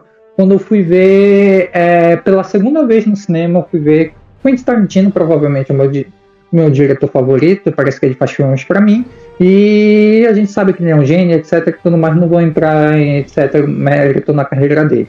Mas é, eu fui ao cinema pela segunda vez, assisti o filme Era Uma Vez em Hollywood, maravilhoso o filme e tudo mais, e na segunda, eu, a primeira vez eu fui na estreia, então eu conseguia ver as pessoas que, principalmente pessoas, não pessoas que entendiam muito do cinema, mas pessoas que gostavam dos filmes do Tarantino. Eu conseguia ver muitas das pessoas lá vibrando, achando maravilhoso aquilo, por conta de serem fãs do Quentin Tarantino. Tinha outras, eu sempre presto atenção nas pessoas ao meu redor quando eu vou ao cinema. E tinha uma ou outra, sei lá, pessoa da cabine jornalística e tudo mais, que tinha um olhar mais amplo do cinema e falava: olha, porque essa referência, não sei o que, ele pegou isso e não sei o que, falavam algo mais técnico, algo mais profundo. E já na segunda vez, eu, eu fui ver ao cinema, fui ver duas semanas depois, eu fui numa sessão de sexta-feira, que é a sexta-feira à noite, que acho que é a sessão mais comum que tem, que é o galerão que vai. E eu fui ver de novo era uma vez em Hollywood porque eu queria ter eu queria sanar umas dúvidas que eu tinha enquanto a principalmente linguagem de direção que o Quentin Tarantino colocou, que ele, esse é o filme que ele dirigiu. Ainda é o filme do Quentin Tarantino, mas ele é o menos filme do Quentin Tarantino que a gente conhece. Ele dirigiu muito bem, eu queria saber por que ele tomou essas decisões é, sem ler um blog. Eu queria ver dele, queria entender como ele passava aquilo para mim. Aí eu fui lá assistir de novo. E na segunda vez que eu assisti, já era uma cena com vários caras que trabalham em empresas, são advogados, médicos, pessoal que trabalha de diversos tipos de trabalho possíveis, mais variados, com camisa de time de futebol, etc. E, mano, e chegava lá no filme do Quentin Tarantino, aí o pessoal, porra, mas me falavam que ia ter sangue. Não tem sangue até agora. Uma hora e meia de filme não vimos sangue. A pessoa fala, nossa, esse filme tá lento, ah, não sei o que, ah, não sei o que, eu preferia, sabe aquele o famoso meme, eu preferia ter ido ver o filme do Pelé? Basicamente foi isso que aconteceu com várias vezes, a ponto de uma pessoa roncar no filme do Quentin Tarantino, que eu acho um sacrilégio isso, pessoalmente, para mim me ofendeu bastante, e ofendeu muitas pessoas que estavam ao redor, porque é, metade, como disse esse público, estava questionando a falta de sangue de violência, porque falaram que era um filme violento e eles queriam ver violência. E outro parcela eram as pessoas que estavam vendo pela primeira vez e queriam ver a porcaria do filme. A porcaria não, perdão, o filme é maravilhoso, que não é nada de porcaria. E eles queriam ver aquilo. E foi a maior briga, teve briga nesse negócio, porque o cara achou que ele pagou a cadeira do cinema ele pagou a pipoca caríssima do cinema, pagou para a mãe e para o filho dele adolescente. Ele achou que ele tinha o direito de fazer o que ele quiser dentro da sala de cinema. Ele achou que ele estava no direito de falar alto, de roncar, de dormir, de ficar xingando, atrapalhando a experiência dos outros e que acarretou em briga e etc. Ele teve que segurança apartar é, essa coisa. Eita, Eu me lembro que. Do filme? no, no meio do filme. No meio do, mano, começou assim porque o cara teve. O estopim foi quando um cara dormiu no meio do filme do Quentin Tarantino, que é bem difícil, porque o, o todo filme do Quentin Tarantino tem um ritmo muito, um filme muito, ritmo muito rápido. Então é diálogos rápidos, é joga daqui, joga daqui, joga daqui, joga daqui, lá, pega daqui, pega daqui. Uma direção muito hábil, uma atuação bem, bem veroz, volátil, é bem animado, é bem acelerado. Então é, é difícil já coisa entender. E a pessoa dormiu e roncou. E tava roncando muito alto. Aí, eu já, aí as pessoas estavam comentando lá, lá em cima, porra, não sei o que. Tá vendo? O filme é tão chato que o cara tá roncando aí, não sei o que. Que e me irritou bastante. Aí a, o problema foi todo aí, porque eu tava do lado do cara que roncou. Tá, eu sempre eu tento sentar numa cadeira sozinha. Pra, eu gosto de ver filmes sozinho para eu ter uma interpretação melhor e, e para ter eu poder falar, escrever e entender o que é que aquela obra acrescenta na minha vida, como pessoa que quer trabalhar no meio da indústria. E foi quando eu, eu nunca tinha feito, feito isso, mas foi quando eu levantei da cadeira, dei três tapas, é, porque eu chamei várias vezes a pessoa, ela não acordava, então dei três tapas carinhosamente na cara da pessoa, sabe aquele negócio assim? Acorda, meu filho, você está atrapalhando o cinema de, de muita gente aí. Você está ah, é, acabando com a experiência de muita gente que está pagando caro com uma sexta-feira à noite, que é uns 40 reais uma entrada, assim, meia entrada. É muito caro para um cinema. E você está atrapalhando a experiência de todas as pessoas. Aí o cara se aborreceu, aí juntou com outro cara lá que estava falando é, que o filme era chato, que etc e tal, e que o cinema era basicamente é, como se fosse um jogo de futebol, que é para entreter as pessoas, e começou aquele bate-boca, etc e tudo mais. É um cara que era que estava querendo ver um filme do Quentin Tarantino, que foi o que me salvou de lavar porrada. É, provavelmente que eu sou, eu, apesar de eu ser alto e ir para academia, essas coisas, eu sou uma pessoa brilhante, eu ia levar porrada. E, e, mas era um cara que basicamente era, tinha aquele. Ele, basicamente era um cara que lutava bem pra cacete. Ele é um cara grande, era da minha altura, só que tava três de mim. E ele tava querendo ver o filme do Quentin Tarantino, porque ele, de novo, ele não entendia de cinema, mas ele gostava do filme do Quentin Tarantino. Foi o cara lá que se meteu e falou: meu irmão, se tu tocar nele aí vai dar problema. Não vai, não vai dar bom. Aí veio segurança, etc. Então, respondendo ao seu comentário, é a grande maioria das pessoas não tem esse essa sentido de ferramenta social, como construção de caráter, como construção de qualquer tipo de mensagem. O grande grosso da maioria, uma pessoa que frequenta, como uma pessoa como eu, que frequentava é, cinema quando podia, é, várias vezes, duas vezes por semana, dependendo do filme, claro, e do que estava em cartaz. E eu vi várias vezes isso, em diversas ocasiões, só que essa, essa do Quentin Tarantino foi a que mais me chamou a atenção, porque é onde teve uma discussão por o filme ser um pouco diferente do filme do Quentin Tarantino, apesar de ser o mesmo diretor, e causou discussão por conta disso, e porque estava lento, e que eles queriam só entretenimento e não estavam entregando nada, sendo que o filme estava entregando aquilo tudo. Se a pessoa tivesse um pouquinho de, sabe, dar, fechar o contrato com o diretor e prestasse um pouquinho de atenção, você ia ficar maravilhado com aquele filme.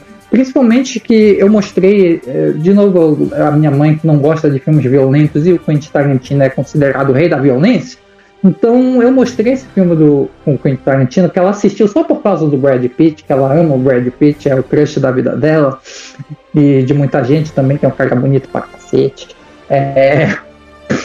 E eu mostrei pra ela e ela amou o filme. Então, se a minha mãe, que não gosta de filme violento conseguiu embarcar num filme é, assim, um pouco mais lento, é, eu, que uma pessoa que não, não, gosta de ver filme, que ela mexe, vê seriado, mexendo no celular, etc., ela é bem acelerada, porque é coisa de mãe, que ela tem vários fazeres, e a mamãe basicamente criou a minha irmã sozinha, então ela tinha multitarefas, então ela tem esse jeito dela. Então, se ela conseguiu fazer isso, eu acho que se as, as pessoas tivessem um pouquinho de consciência a mais, elas também conseguiriam fazer isso, mas muitas delas não querem e querem achar que o cinema é só um escapismo de duas horas para te entreter e esquecem ele de ferramenta, de qualquer mensagem, não é nem ferramenta social, qualquer mensagem que o filme te faça pensar depois que você assistiu é considerado um filme chato.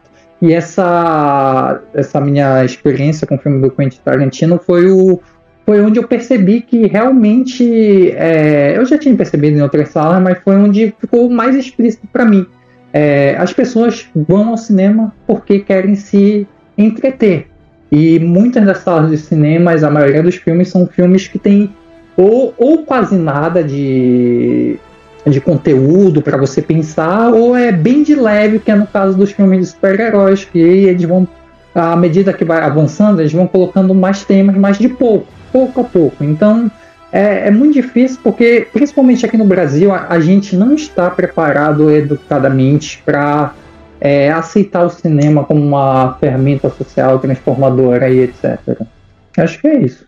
Eu, Eu já tô pistola de novo. é, faz parte.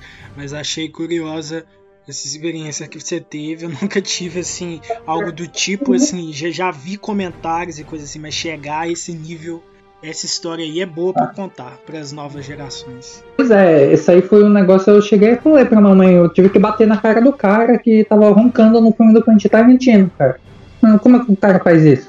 Eu, eu, eu me senti indignado. Assim como outras pessoas que pagaram.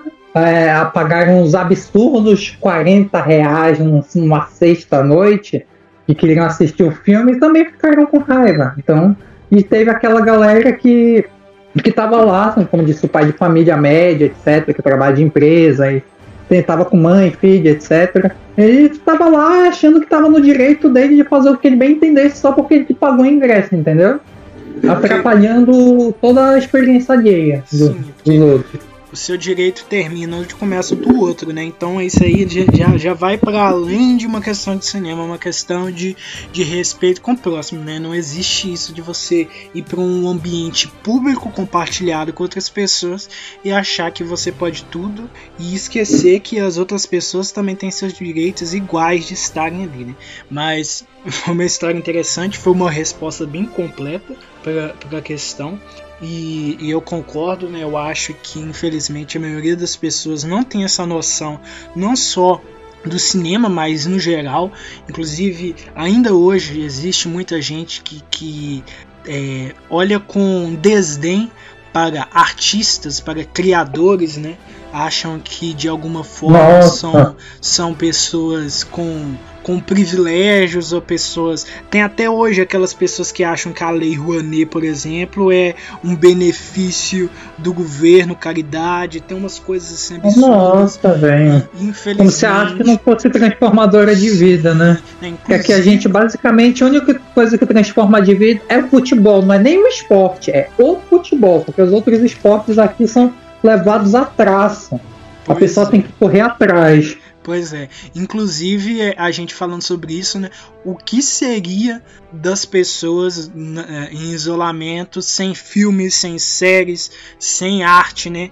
Eu acho que tinha Tava muita loucura. gente muito mais louca do que tá agora. Então, nesse momento, é. nesse momento, em tudo que a gente já viveu com essa pandemia, a gente ainda tá vivendo, a gente vê agora e, e muitas pessoas reconhecendo a importância, né, da arte, dos filmes, das séries e, e, e de tudo isso, né? Então, eu espero que assim, que daqui a alguns anos a gente possa ter uma sociedade com um pouco mais de consciência a respeito disso, a respeito da importância da arte, do poder mesmo que, que todas as formas de arte possuem, porque quadrinhos, séries, filmes, novelas, novelas, tudo, tudo, tudo, tudo, tudo que, que é, é, é produção. Ah, mas novela da Globo é proibido, cara, hoje em dia, né?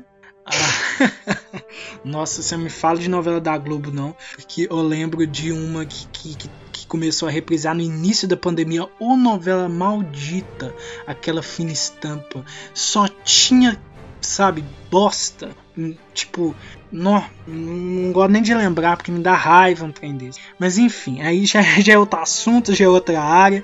O importante é que, é que a gente teve uma conversa bem completa aqui e te passar as palavras finais do seu canal. E é isso.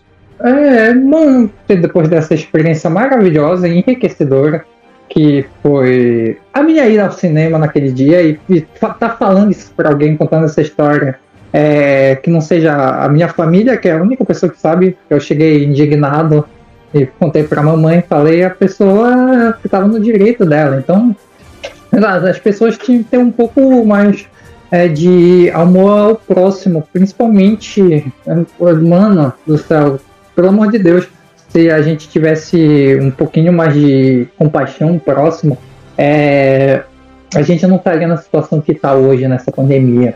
É, seria uma pandemia, claro que seria uma pandemia que é difícil controlar um vírus, principalmente com o contágio e o alcance que esse coronavírus tem hoje, mas seria uma pandemia bem mais branda se a gente tivesse um pouco de cuidado com o próximo, que é, é, por exemplo, não me afetando, eu tô nem aí. se eu não, se eu não me lascar, eu tô nem aí pro próximo. Não interessa se é, a mãe, o filho, não sei o que, pode ter complicações e sofrer bastante, porque é uma morte muito agonizante morrer por de pandemia do coronavírus. É, é uma morte quase que por asfixia a longo prazo. Então, é, que e a gente tira toda uma lição disso aí, cara, que tá tudo muito errado, velho. Vamos ter um pouco de amor ao próximo. Não interessa se ele é azul, se ele é preto, se ele é branco, se ele é vermelho, se ele é lilás, se ele nasceu na China, se ele nasceu em Israel, nos Estados Unidos, na Inglaterra. Mano, não interessa, mano.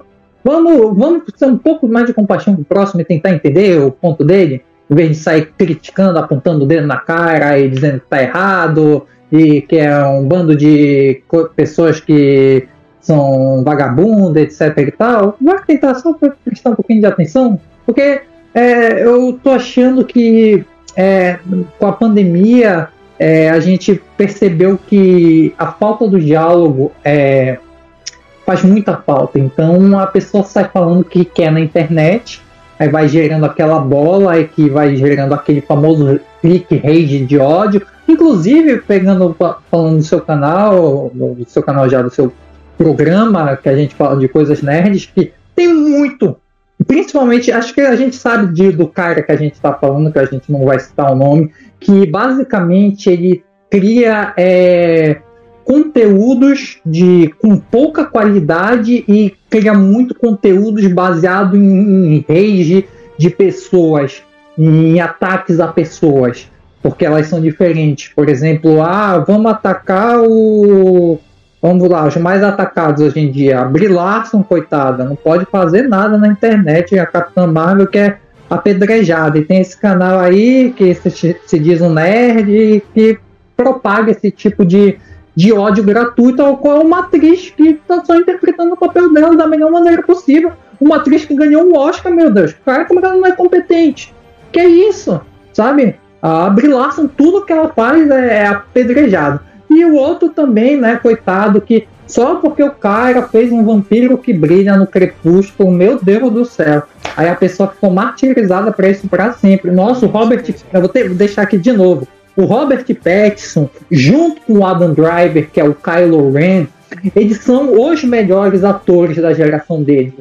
Estão ali na faixa do 33, 34, 35 anos por aí, só que eles aparentam ser mais novos, até por conta do dinheiro e o cuidado que eles têm com a aparência em Hollywood, eles precisam ter para continuar. E eles são os melhores atores. O cara atuou maravilhosamente no Farol, e atua, maravilhosamente em Cosmópolis, ele trabalhou com grandes diretores, ele trabalhou com Robert Eggers, que é o, o considerado no novo Alfred Hitchcock hoje em dia que é o novo mestre do terror. O cara trabalhou com David Cronenberg, que é um dos grandes diretores da história do cinema. O, o cara trabalhou com. teve uma atuação de gala no, no, em dois filmes, que é o Bom Comportamento e o The Rover, A Caçada. É o Robert Pattinson, mesmo. Uh, não sei se naquele filme que juntou vários, que é do Netflix, que é, ele é um filme de estudo de personagem muito grande, que juntou vários personagens atores famosos no meio de quadrinhos, então ele juntou o Homem-Aranha, não sei se você já viu o Diabo de Cada Dia, que tá no Netflix, você já ouviu falar, que juntou o Soldado Invernal, o Homem-Aranha, é, a, a Vespa, se eu não me engano, não. e juntou, juntou uma galera que trabalha com filmes de super-herói hoje em dia, uhum. e para atuar. E o Robert Pattinson tem um. O Tom Holland é o protagonista da história. É, mas o Robert Pattinson, até por ser mais velho, ele, ele rouba a cena num, num discurso que ele faz. Ele tem um discurso ali que o cara é, é, é digno de, sabe, de VT de Oscar. Podia colocar que ele não devia para qualquer um ator. Então, é um cara que futuramente vai ganhar um Oscar, provavelmente, porque é um cara que trabalha para isso e dando rage desnecessário nas coisas. Então acho que, mano, só vamos parar de odiar e tentar entender um pouco mais o outro, só porque ele é, tem uma visão diferente da nossa, não significa que seja errado. Talvez a nós né, sejamos errados de não aceitar a visão diferente deles, que é complicado. E uma coisa que me deixa muito triste, é, com comparação aqui ao cinema, só finalizando tudo mais, é, em relação a a gente fala tanto, ah, porque isso, aquilo, não dá para ser Inglaterra, não dá para ser Estados Unidos, França, sabe, que são grandes epicentros da arte, do cinema, não tem como comparar, mas a gente esquece de olhar para o vizinho aqui do lado, que é um país que tem muito menos dinheiro que a gente, que é a Argentina, que é o nosso eterno rival do futebol, que eles têm uma consciência artística e um cinema de primeira qualidade que não deve para nenhum desses países que eu citei ainda há pouco. Então, onde o cinema e as artes são levados a sério é, como matéria de escola, como ferramentas de transformação social, que é o tema que a gente está trabalhando. Então, se o vizinho pobre da gente, pobre não, ele tem uma certa dificuldade, mas ele consegue se estabelecer. Se o vizinho menos afortunado da gente consegue fazer, por que a gente não? Então, qual é a nossa desculpa? É, é, é essa, essa reflexão que eu tenho para deixar. E para vocês darem uma conferida lá no meu canal, que é Evil Lord Show, é só escrever, ele vai aparecer, graças a Deus ele aparece rapidinho.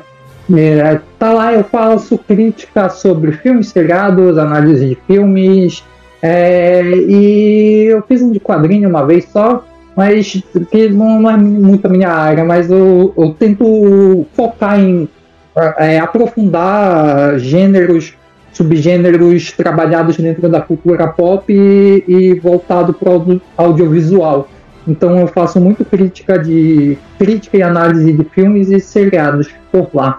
Seriados eu estou tentando aprender porque eu aprendi muito por cinema. Então seriados, se eu tiver fal falando ou falei alguma besteira sobre seriado é, no meu canal, me desculpe. Eu sei que é uma linguagem diferente de TV e eu estou aprendendo, fazendo cursos, essas coisas esse ano sobre mais sobre seriados, porque cinema eu sempre estudei, sei lá, desde os 17 anos, então sou acostumado com a linguagem de cinema, que é com é sem cortes, é aquilo ali pronto. O seriado tem uma cadência, etc, e tudo mais.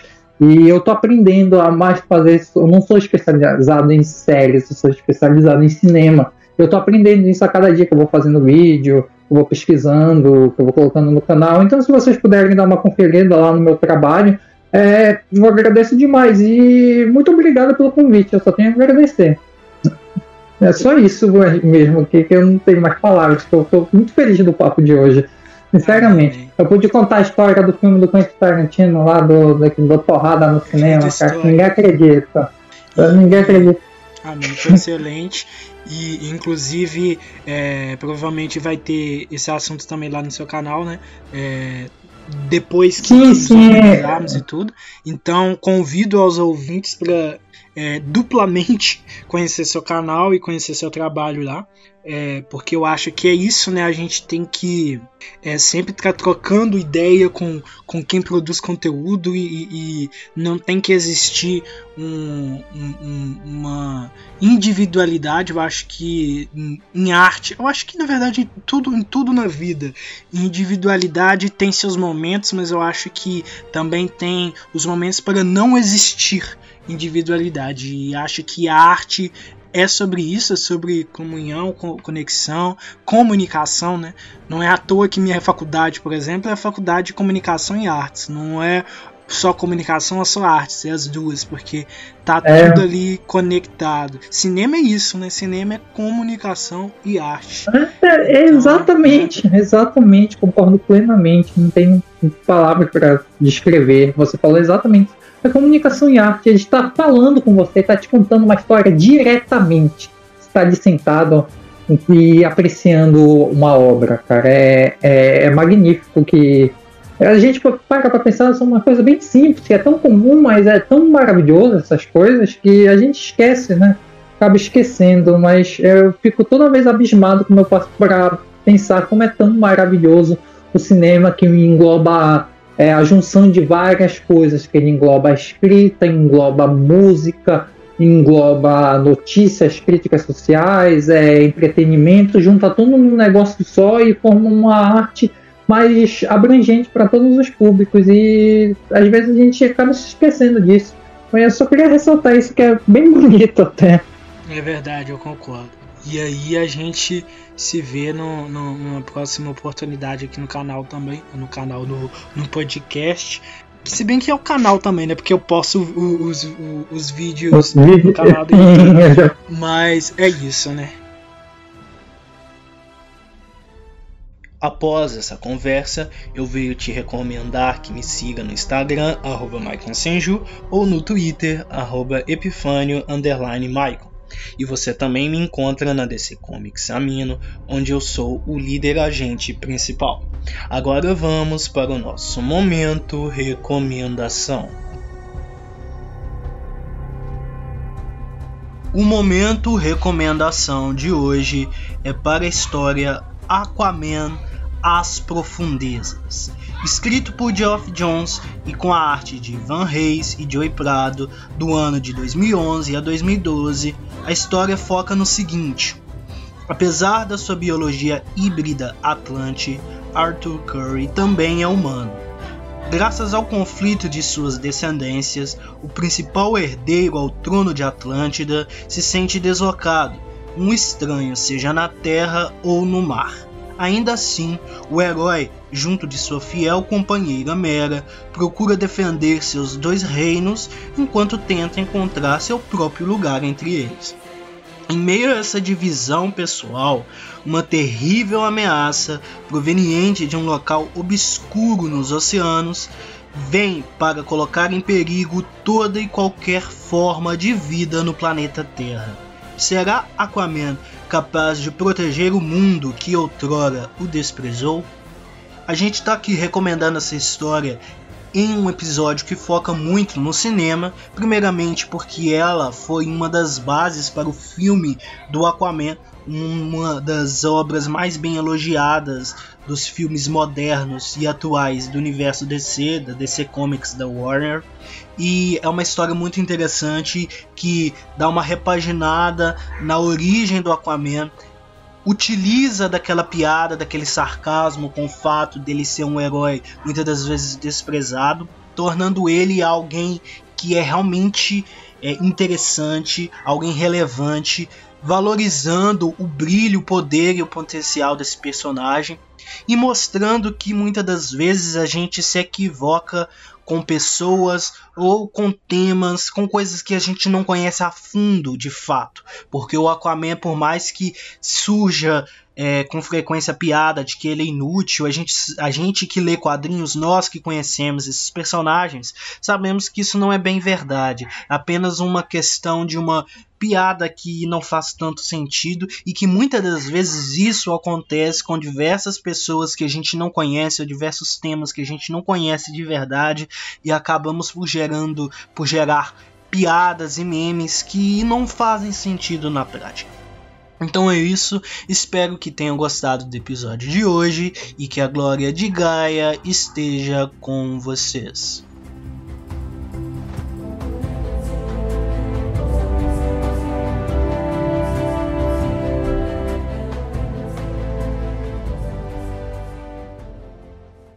Essa produção é do Lab SG, onde você vem aprender.